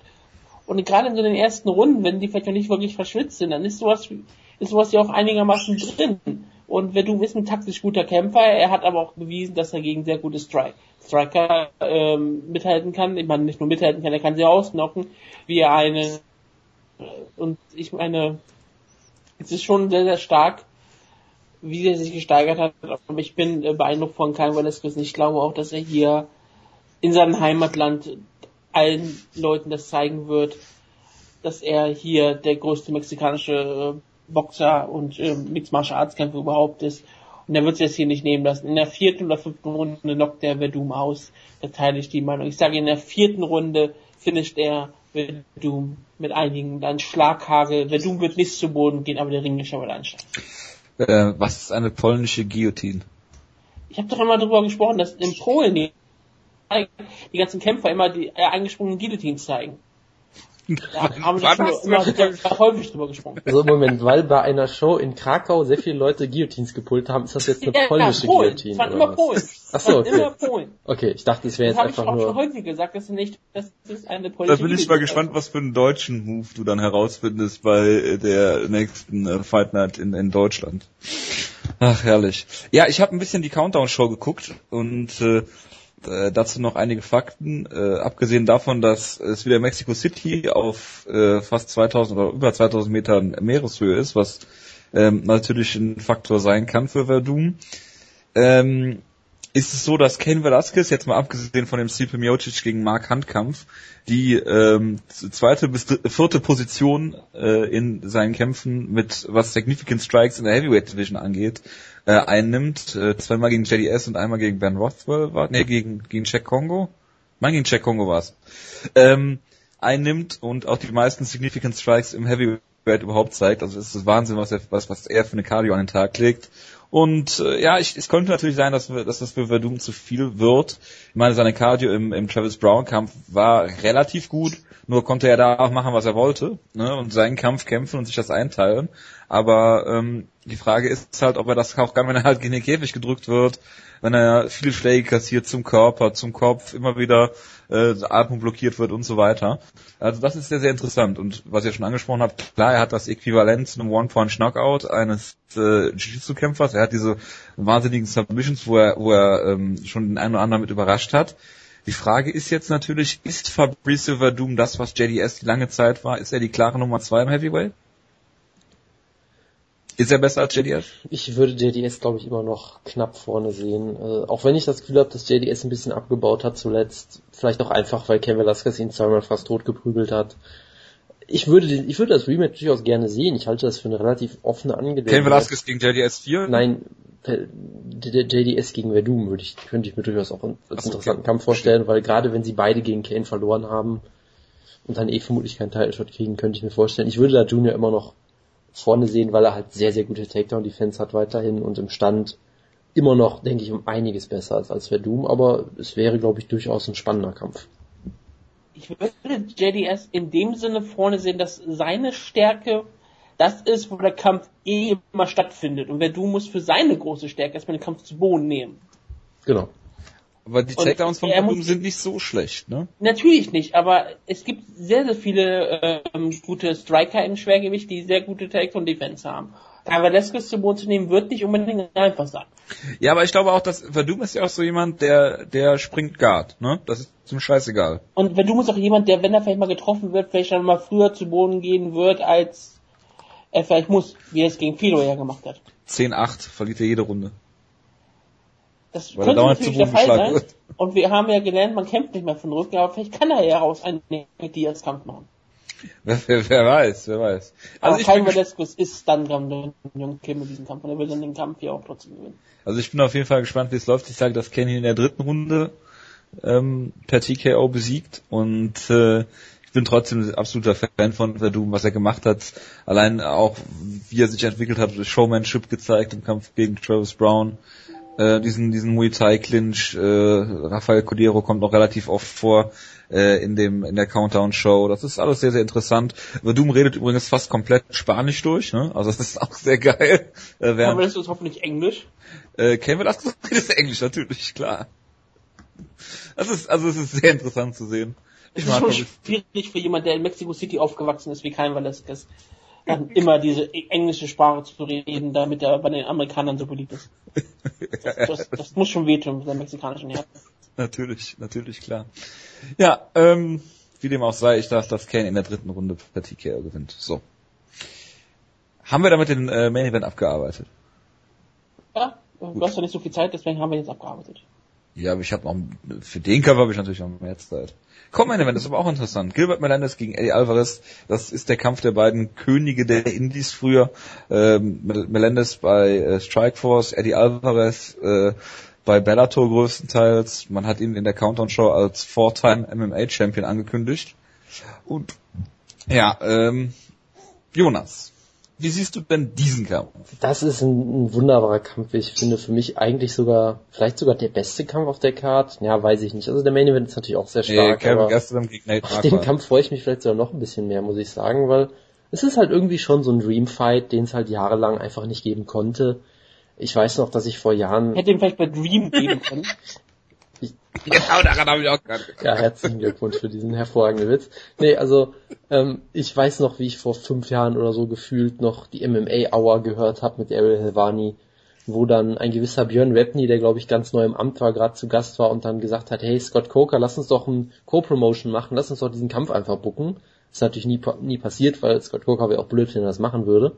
Aber das war halt, das ist halt so die Hintergrund. Ich meine, der langjährige Strikeforce Champion gegen den langjährigen Bellator Champion, äh, beide, wie gesagt, Eddie Alvarez hatte natürlich auch einige traumhafte Kämpfe bei Dream. Äh, der Kampf gegen Kawajiri zum Beispiel, einer der besten, besten einrundigen Kämpfe, die es je gab, vielleicht sogar und also weiter. Melendez natürlich die legendären Kämpfe mit Josh Thompson, inklusive dem legendären Kampf, äh, den ich geguckt habe, während Woodke demonstrativ sich weggedreht hat, weil er gerade bei mir war und sich geweigert hat, und sich geweigert hat, diesen Kampf zu gucken. Es war, ja. es ist, da kommen viele. Ich habe noch kurz eine Frage. Bitte. War die eine Runde Gilbert Melendez besser als die eine Runde Andrei Arlovski? Das gegen ähm, Es hat ja noch diese, diese Story, dass die UFC gerade Strikeforce gekauft hatte und damit die Regel mit den Ellbogen implementiert hatte und Melendez dann direkt seine brutalen Elbows zeigen Also konnte. ich rede eigentlich von Alvarez gegen Cavalieri, nicht Melendez gegen Cavalieri. Ach so. Äh, das weiß ich nicht, also- der Kampf war 2008 oder so, das ist jetzt schon ein bisschen was her. Ich weiß nur noch, dass er sehr gut war Dann damals. redest du nicht über Kämpfe, über die du nicht sagen kannst. Ich habe gesagt, dass er sehr gut ist, das reicht doch. Ich, hab ich bin ja nicht Ja. auf Nachfragen von euch beiden vorbereitet, das ist doch klar.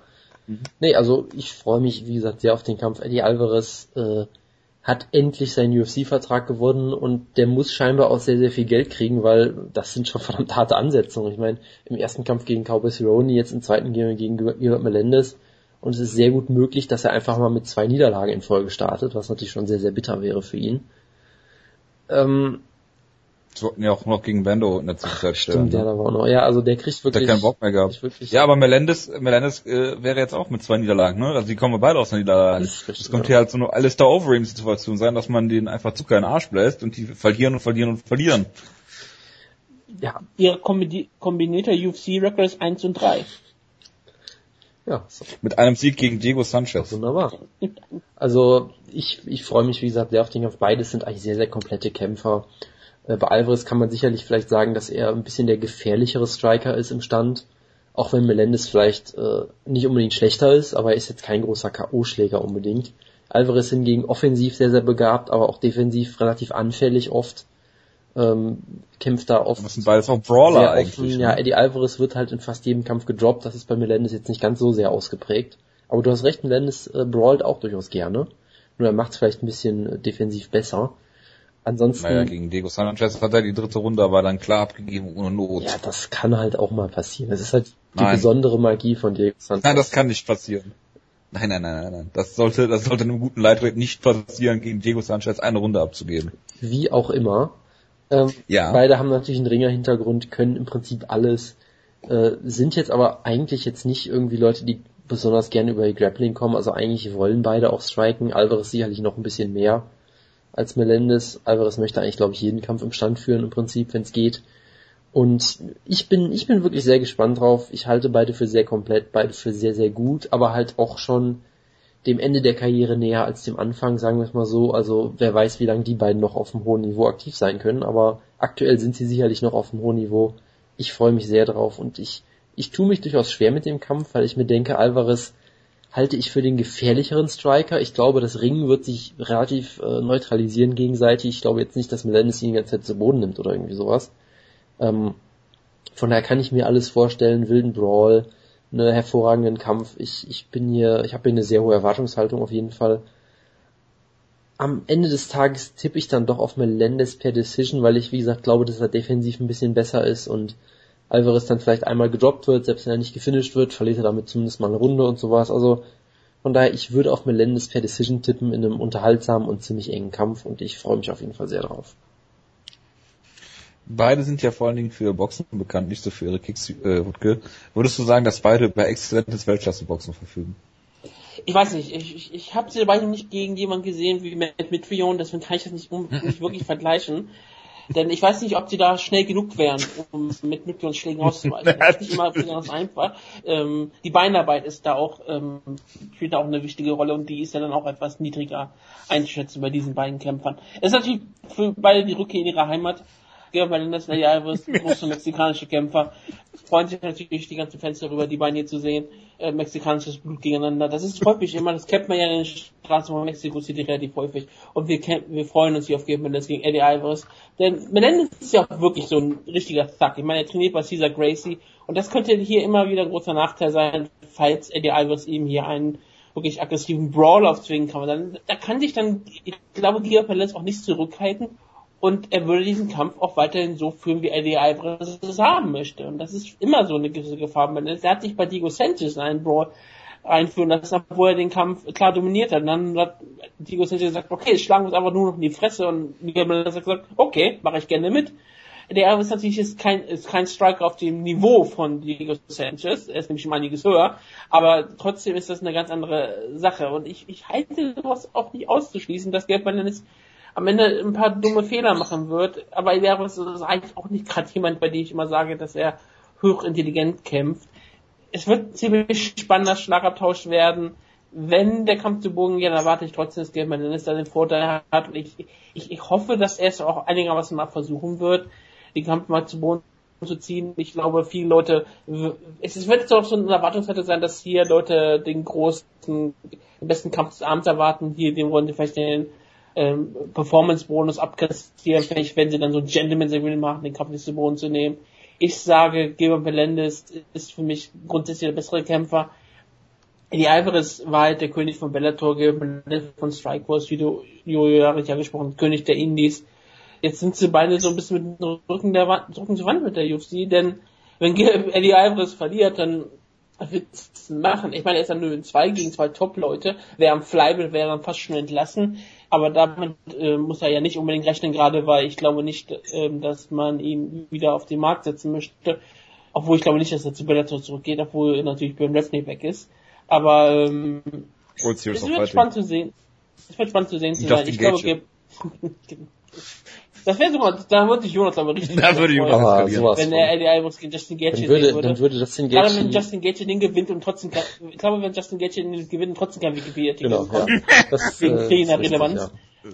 Also ich erwarte trotzdem, dass Gibbon den Cup gewinnt und ich, ich teile dieselbe Meinung wie Jonas, es wird eine Decision werden.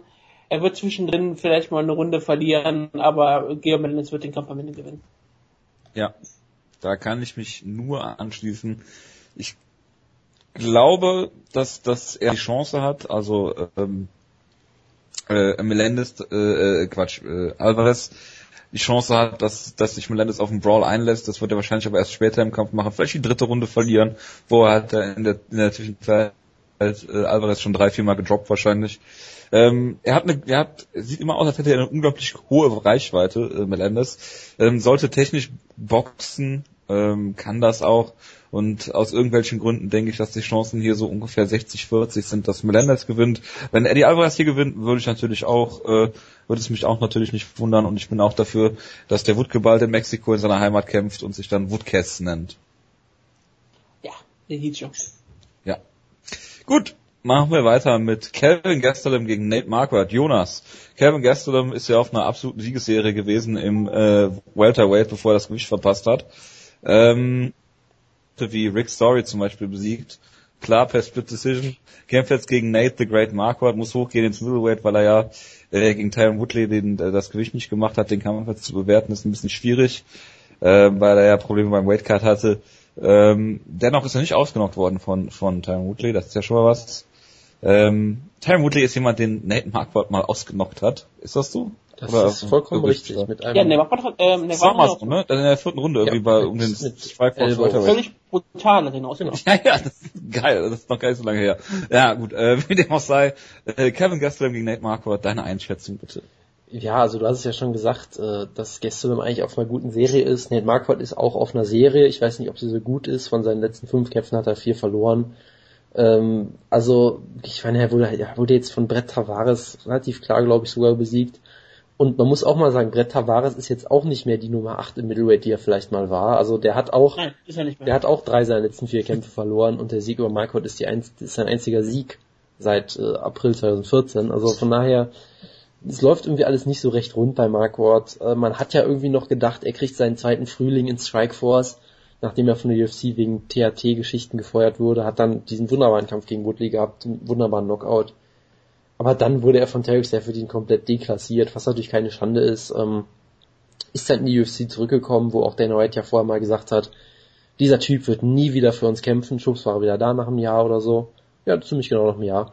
Ähm, und seitdem läuft's halt überhaupt nicht mehr. Von, Nate, von Jake Ellenberger brutal ausgenockt, von Hector Lombard brutal ausgenockt. James DeHuna hat er besiegt, der auch eine unfassbare Niederlagenserie hat in letzter Zeit. Also auch das ist sicherlich ein solider Sieg, aber jetzt auch kein toller Sieg. Brett Tavares hat er verloren. Also es läuft eigentlich überhaupt nicht mehr für Marquardt. Er ist jetzt äh, 36, hat kämpft schon seit Ewigkeiten, ist ehemaliger Pancrase-Veteran, äh, kämpft seit, seit 16 Jahren jetzt. Also da wird sich sein, sein, seine Karriere neigt sich auch sehr schnell dem Ende entgegen, glaube ich. Und ich könnte mir sehr gut vorstellen, dass es nach dem Kampf vielleicht auch äh, das mal wieder war für ihn in der UFC. Weil ich glaube, Kevin Gastelum wird mit ihm machen, was er will. Also man hätte jetzt Kevin Gastelum auch bestrafen können und sagen können, hey, wir stellen dich jetzt gegen den größten Middleweight, den es gibt oder so. Das haben sie natürlich nicht gemacht, sondern sie haben gesagt, hey, du gehst, du musst im, du musst ins Middleweight hochgehen, wir stellen dich trotzdem gegen einen anderen Welterweight im Prinzip, weil Marquardt zumindest in letzter Zeit ja auch oft im Welterweight unterwegs war. Das heißt, ich glaube jetzt nicht, dass Marquardt einen riesengroßen Gewichtsvorteil oder irgendwie sowas haben wird. Äh, von daher ist es eine, ist es, sagen wir mal, eine relativ dankbare Aufgabe für Gastelum. Der wird den Kampf hier auch klar gewinnen. Ich sage, er finisht ihn, vermutlich knockt er ihn aus. Sehr klar. Und danach wird er vermutlich seinen nächsten Kampf vielleicht sogar wieder im Welterweight absolvieren dürfen. Würde mich nicht überraschen, wenn das jetzt quasi einfach so ein einmaliger Denkzettel war. War bei Sejudo ja auch so. Genau, irgendwie sowas. Und ich halte Kevin Gastelum immer noch für sehr, sehr gut. Äh, wenn er wirklich ein Top-Kämpfer werden will, muss er natürlich seine, seine Diät und Ernährungs, äh, was auch immer in den Griff kriegen. Man hat ja auch immer so, von dem, was man gehört hat, war das jetzt auch nie das Problem, dass der Weightcut unfassbar hart für ihn war, weil er einfach so viel cuttet, sondern eher, weil er vielleicht die Ernährung vorher nicht so ganz ernst nimmt wenn er das auf die Reihe kriegt, dann kann aus ihm auf jeden Fall ein Top 5 Welterweight werden. Ähm, nur Mike Deutsche verpflichten. Genau, er muss nur Mike Deutsche verpflichten, genau. Ähm, dann wird das alles schon und ich glaube, er wird hier klar per Knockout gewinnen und dann sehen wir mal weiter. Ja, also Wutke und ich sind absolute Kevin Gastelum-Fans und äh, ich weiß nicht, ob es vielleicht sogar cleverer wäre, für ihn im, im Middleweight zu bleiben, weil einfach die Gegner da äh, relativ schwach sind. Und die UFC hat ihm jetzt, ich will nicht sagen Gimmie-Kampf, aber schon eine lösbare Aufgabe gegeben gegen jemanden, äh, der äh, relativ, äh, zumindest noch einen relativen Namen hat und relativ einfach zu besiegen sein wird für ihn. Ich meine, wenn man mal sieht, was er zum Beispiel mit Jake Ellenberger gemacht hat, Kevin Gastelum, das war schon sehr faszinierend. Ähm, ist ein guter, also ist noch relativ, ist sehr, sehr jung, glaube ich. Ich glaube, er ist, was ist er, 22, 23 Jahre alt. Yep. Ähm, ist Ringer, äh, eigentlich, äh, ein Powerpuncher auch. Hat ein unfassbar breites Kreuz. Er ist äh, sehr, sehr sympathisch. Ich äh, mag ihn. Ich denke, dass er Nate Marquardt hier relativ schnell ausnocken wird sogar. Und äh, ja, dann mal schauen, wo er er hat ja zweimal sogar das Gewicht verpasst, glaube ich, im Welterweight, ne? Von daher ja, ist schon eine etwas andere Kategorie. Aber gut. Hat einmal eklatant, einmal ist halt so ein bisschen drüber gewesen. Da gab man, gab man einen Pfund, das kann ja durchaus mal passieren. Aber dann ging in den Time Kampf waren es ja fast äh, 10 Pfund, die er drüber war wo er irgendwann auch aufgehört hat, ähm, Gewicht zu cutten. Deswegen. Ja, er wurde ja, sie haben ihn, glaube ich, wieder rehydriert. Genau, genau, dementsprechend. Er war vermutlich deutlich näher dran, als die 8 Pfund drüber es andeuten, aber trotzdem, das sieht halt dann nochmal besonders schlecht aus. Haben sie ja mit Rumble Johnson auch gemacht damals, genau. gegen Vito. Ja, Wutke. Ja, es freut mich, dass der ähm, mexikanische Superstar Kevin Gastelum die meine, er wird ja bei Team Latin, äh, bei Ultimate Fighter Latin America einer der Coaches sein mit Efrin Escadero, was wieder mal für diese Staffel sprechen wird. Hab ich ja ganz hier vergessen. solche, was? Das habe ich ja ganz vergessen. Ja, dass hier solche ähm, klasse Kämpfer rausnehmen. Ich finde es sehr schade, dass der Kampf nicht stattfinden wird. Das wäre ein, wie ich finde, sehr unterhaltsamer Kampf, glaube ich. Gerade weil ich glaube, Kevin Gastelum durchaus ähm, klarer Favorit gegen Efrin Escadero wäre. Aber hier ist er ja auch schon klarer Favorit. Ähm, man sollte Nick Wackworth nie abschreiben. Ich meine, der ist ein Veteran, 36 Jahre alt, er hat ewig seine Karriere. Er hatte, wie gesagt, Kämpfe im Penquist gegen Genko Sidodo gehabt. Das ist sein Legacy. Er ist schon ewig dabei, hat, ist schon häufiger durch Drogentest gefallen. Er hat also alles mitgemacht, was es in Mixed Martial Arts gibt. Ähm, er ist ein gefällter Kämpfer, aber Kevin Gastelum sieht aus wie jemand, der aus einer äh, ganz anderen Ära kommt, einer der modernen Kämpfer, einer, der sehr vieles kann äh, und eigentlich perfekt gut Athlet ist. Und ich habe eigentlich gedacht, dass er in diesem Jahr auf dem Weg Richtung Title Shot wäre. Dann hat er natürlich gegen Tyron Woodley verloren sowieso und hat das Gewicht nicht gemacht. Das kämpft der Middleweight. Und ich werd, wir werden sehen. Es ist nicht immer einfach, wieder zurückzukehren in eine Gewichtsklasse. Er war ja früher Middleweight, deswegen ist es vielleicht nicht so schlimm. Aber manchmal braucht man auch ein bisschen Zeit, sich mal an eine neue Gewichtsklasse zu gewöhnen. Manchmal ist es auch eine, wie eine Lösung. Wir haben ja darüber gesprochen, über jemanden wie das in Poirier, der in eine neue Gewichtsklasse zurückkehrt und dort jetzt richtig stark aussieht. Wir hatten das mit Robert Whittaker gehabt, der ins Middleweight gegangen ist. Und jetzt Eric Koch nicht. Ja, es gibt natürlich auch andere Beispiele, klar, logisch. Nein, nein, klar. Aber ich weiß schon, was du meinst. Ist ein Wakecut äh, problematisch, manchmal ist, ist er notwendig. Kevin Gaston ist nicht wirklich groß, hat keine große Reichweite, wird so einen relativ kleinen Reichweiten-Nachteil gegen Ned Marquardt haben. Er ist ein Softball-Kämpfer, das hilft vielleicht, aber ich glaube, eigentlich hat er weiterhin alle Vorteile, die man haben muss. Ich glaube, er ist ein Riesentalent. Und ich, am Ende sage ich, er wird mit Nate Buckwald auch ähm, klar besiegen. Aber vielleicht kann er mir gar in seiner Erfahrung mal ab, äh, durch, durchbringen und diesen Kampf vielleicht ein bisschen dreckig machen, ein bisschen sein altes Grappling-Style, sein, sein großartigen Pancrase-Style hier durchbringen war. War nicht mal King of Pancrase? Nicht Marquardt? Ja, ich meine schon. Und das ähm, könnte er hier vielleicht in den Kampf zurückbringen und hier Kevin Gastelum per Leglock besiegen, aber das würde mich überraschen. Ich sage, Kevin Gastelum gewinnt.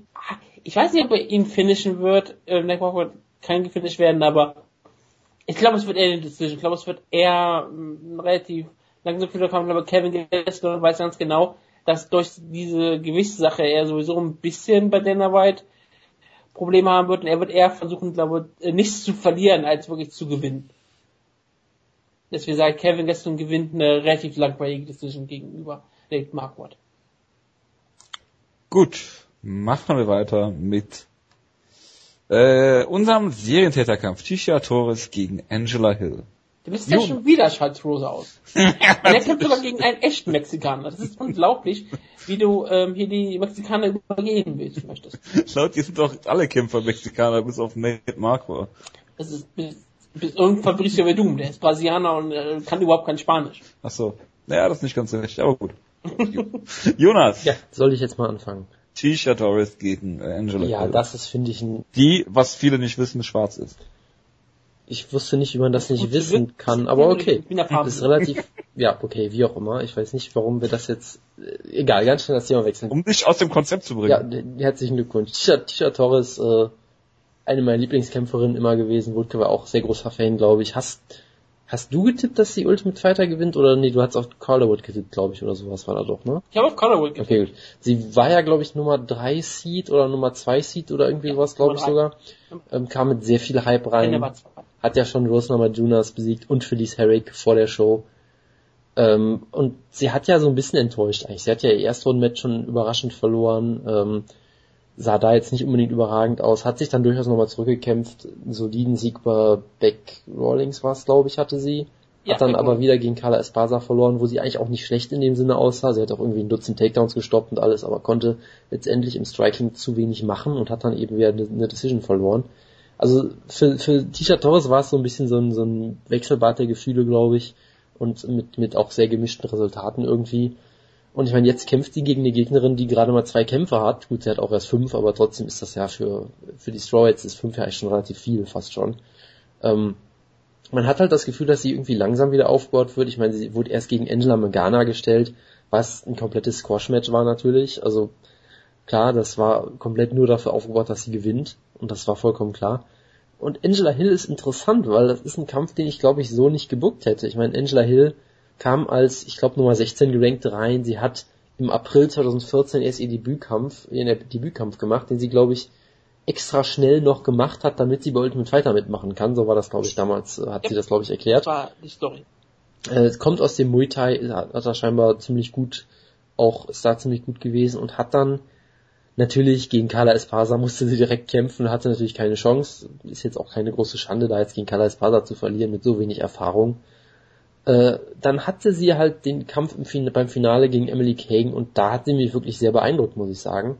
Es ist ein Kampf, wo ich persönlich gesagt hätte, den hätte man auch gut äh, mit, äh, mit die, die Ringecke hätte da gut den Kampf auch abbrechen können, wie ich finde es gab sicherlich eine 10-8-Runde, sie hat äh, die gute äh, Frau Kagan da furchtbar äh, demontiert. Mit, mit wunderbarem Striking, auch im, im Clinch mit sehr schönen Knees und so weiter. Hat ja durchaus viel Potenzial gezeigt. Und das war ja auch das, was die meisten Leute immer gesagt haben. So, die ist furchtbar unerfahren. Ähm, trainiert erst seit wirklich sehr kurzer Zeit überhaupt Grappling und Ringen und solche Sachen und hat da halt sehr Kurz viel. bevor sie Ultimate Fighter angefangen hat. Bitte? Kurz bevor sie Ultimate Fighter angefangen hat, ist sie ins Mixed Martial Arts gewechselt. Gut, das wusste ich jetzt nicht genau, wann sie damit angefangen hat zu trainieren, aber auf jeden Fall nicht sehr lange, sagen wir es einfach mal so. Ähm, aber sie hat durchaus die, dieses Talent, sie hat ein gutes Striking, das hat man auf jeden Fall gesehen. Sie scheint auch, äh, wie gesagt, sie scheint auch durchaus Talent dafür zu haben und relativ schnell zu lernen. Ähm, es scheint relativ, relativ gut äh, veranlagt zu sein dafür. Und das hat sie in dem letzten Kampf ja gut gezeigt. Deshalb finde ich diese Ansetzung halt so ein bisschen merkwürdig, weil ich mir denke, Tisha Torres sah jetzt zuletzt nicht so überzeugend aus wie, wie bei Invicta, aber ist trotzdem immer noch sehr, sehr gut und äh, müsste eigentlich auch immer noch sehr hoch gerankt sein. Ich weiß gar nicht, wie hoch es in den Rankings gerade ist. Aber auf jeden Fall Tisha Torres eigentlich eine ziemlich gute Gegnerin und Ich hätte halt gedacht, dass man Angela Hill vielleicht ein bisschen langsamer aufbaut, gerade da die Division noch sehr dünn ist. Hätte ich mir gedacht, wenn du Angela Hill ein paar Kämpfe mehr gibst, wo sie sich entwickeln kann, hätte man vielleicht noch deutlich mehr draus machen können, aber sie jetzt direkt gegen Tisha Torres reinzuschmeißen, die auf Nummer 5 gerankt ist, ist dann doch sehr hart. Und da sage ich auch weiterhin, Angela Hill hat viel Talent, aber ich glaube, gegen Tisha Torres reicht es noch nicht und ich glaube, der Tiny Tornado wird in einem unterhaltsamen Kampf per Decision gewinnen. Gut, okay. Wird sich im Auge des Storms wiederfinden, das wäre tragisch. Ja, Ticia Torres ähm, war ja, wie gesagt, total gehypt, bevor sie nach Alten weiterkam. Sie war für viele Leute ja wirklich so ein bisschen die geheime Favoritin, wo man immer wieder sagte, ja, klar, wir haben Leute wie Carla und wir haben jemanden wie Jessica Penner und natürlich auch Joanne Calderwood. Aber Ticia Torres sah bei Invicta bisher so gut aus. Ich glaube, sie wird viele Leute war sie wirklich hoch gehandelt sie hat ihre Karriere dort begonnen bei Invicta und hat da auch Siege, wie gesagt, über Page Van Zandt, Rose Namajunas und Philly Sarek, davor hat sie noch einen anderen Kampf gehabt, der aber noch nicht so relevant war. Aber muss ich mir vorstellen, wie gesagt, Page Zandt ist das aktuell hochgehandelt, Rose Namajunas war dann eine der Breakout-Kämpferinnen bei der Ultimate Fighter Staffel und Philly Sarek ist eine gute Veteran, ist immer noch eine Siege Veteranin und über alle drei hat sie klare Siege gefeiert. Und der Hype war so groß und dann kam sie nicht wirklich gut rein in, in die Iron Fighter Staffel. Kämpft gegen der bessere ähm, Grapplerin, also Wrestlerin, Ronald Marcus namens zu Boden, hatte damit Probleme gehabt. Und ich habe gerade ein Interview von Tessia Torres äh, nochmal gelesen vor diesem Kampf. Was hat eine sehr spannende Aussage gehabt. Die hat nämlich gesagt, sie möchte gegen Angela Hill beweisen, dass sie eine komplette Mixkämpferin ist. Was glaube Codewort ist dafür ist, ich möchte mit Angela Hill eigentlich nicht stehen es ist, glaube ich, ganz klar, dass äh, Tessia Torres eine Sache weiß. Eigentlich ist ihre Stärke äh, das Striking. Sie ist unfassbar schnell, sehr viele Volume Strikes. Das sagt ihr Name. Sie ist der Tiny Tornado, weil sie halt sehr viel trifft, sehr viel schlägt und sie immer wieder kommt. Und das ist halt eine ihrer großen Stärken. Aber jetzt kämpft sie gegen eine Kämpferin, Angela Hill, die eine sehr klassische Muay Kämpferin ist, auch im Stil her, und die eigentlich über Knockout vor, verfügt. Das hat sie dann vielleicht gegen Emily Kagan nicht gezeigt, aber sie hat sie ja ziemlich zugesetzt. Und Emily Kagan hat in der ersten Runde noch relativ gut gegen Angela Hill ausgesehen. Sie hat den Kampf versucht, äh, dreckig zu machen, hat ihn, glaube ich, auch einmal zu Boden genommen.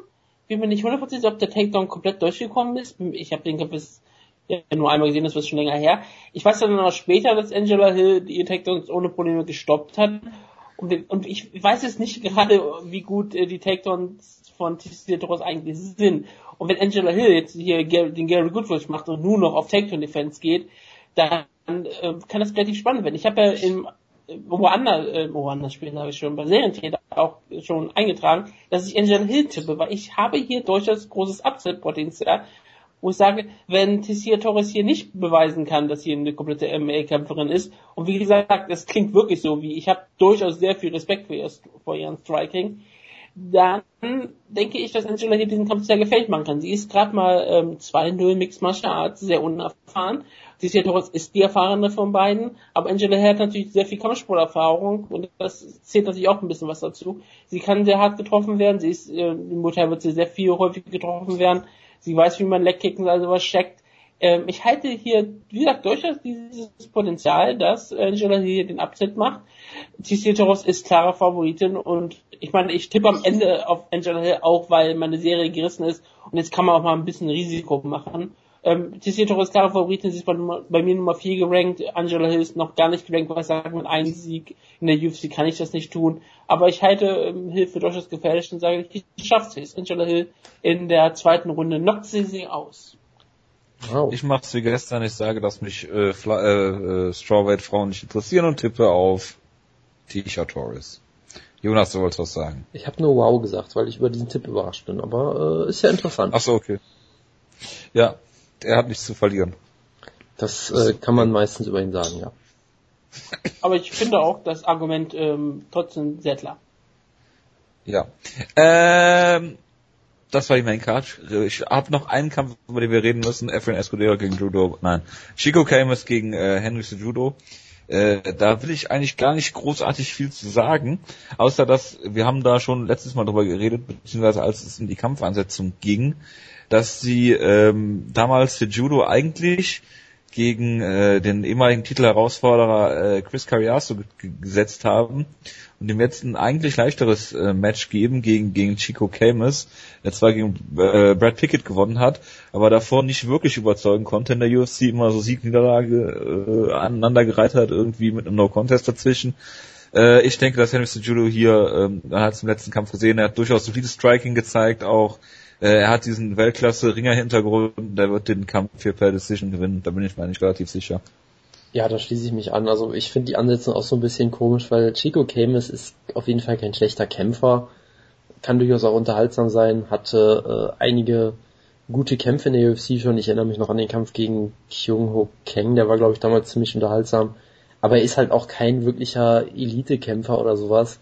Und ich glaube auch nicht, dass er auf einem wirklich höheren Niveau ist als äh, Cejudos letzter Gegner. Und ich meine, Du kannst über Chris Carriasso sagen, was, er, was du willst. Er hatte, du konntest ihn wenigstens so hypen. Ich meine, niemand kennt ihn, das ist klar. Aber du konntest wenigstens sagen, hey, der hat gerade erst um den Titel gekämpft und jetzt wird er von Cejudo hier so demontiert. Der war bei UFC 3 im Roster.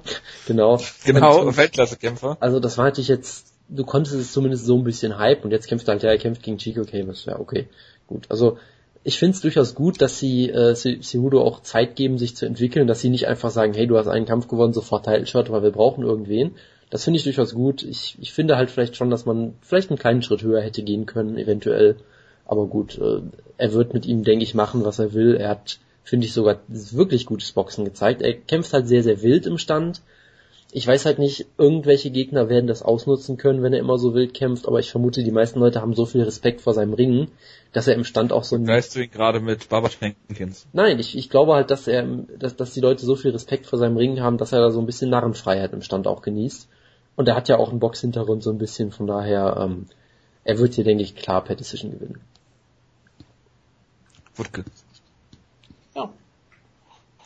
Sozusagen, mir ein Gewinner für Amerika, das relativ schwierig ist für so einen mexikanischen Kämpfer wie Henry Und ich meine, dass, dass er sogar unter falscher Flagge gekämpft hat, das ist relativ, äh, muss relativ schön in sein Herzen gewogen haben, aber er wird seine Gründe gehabt haben.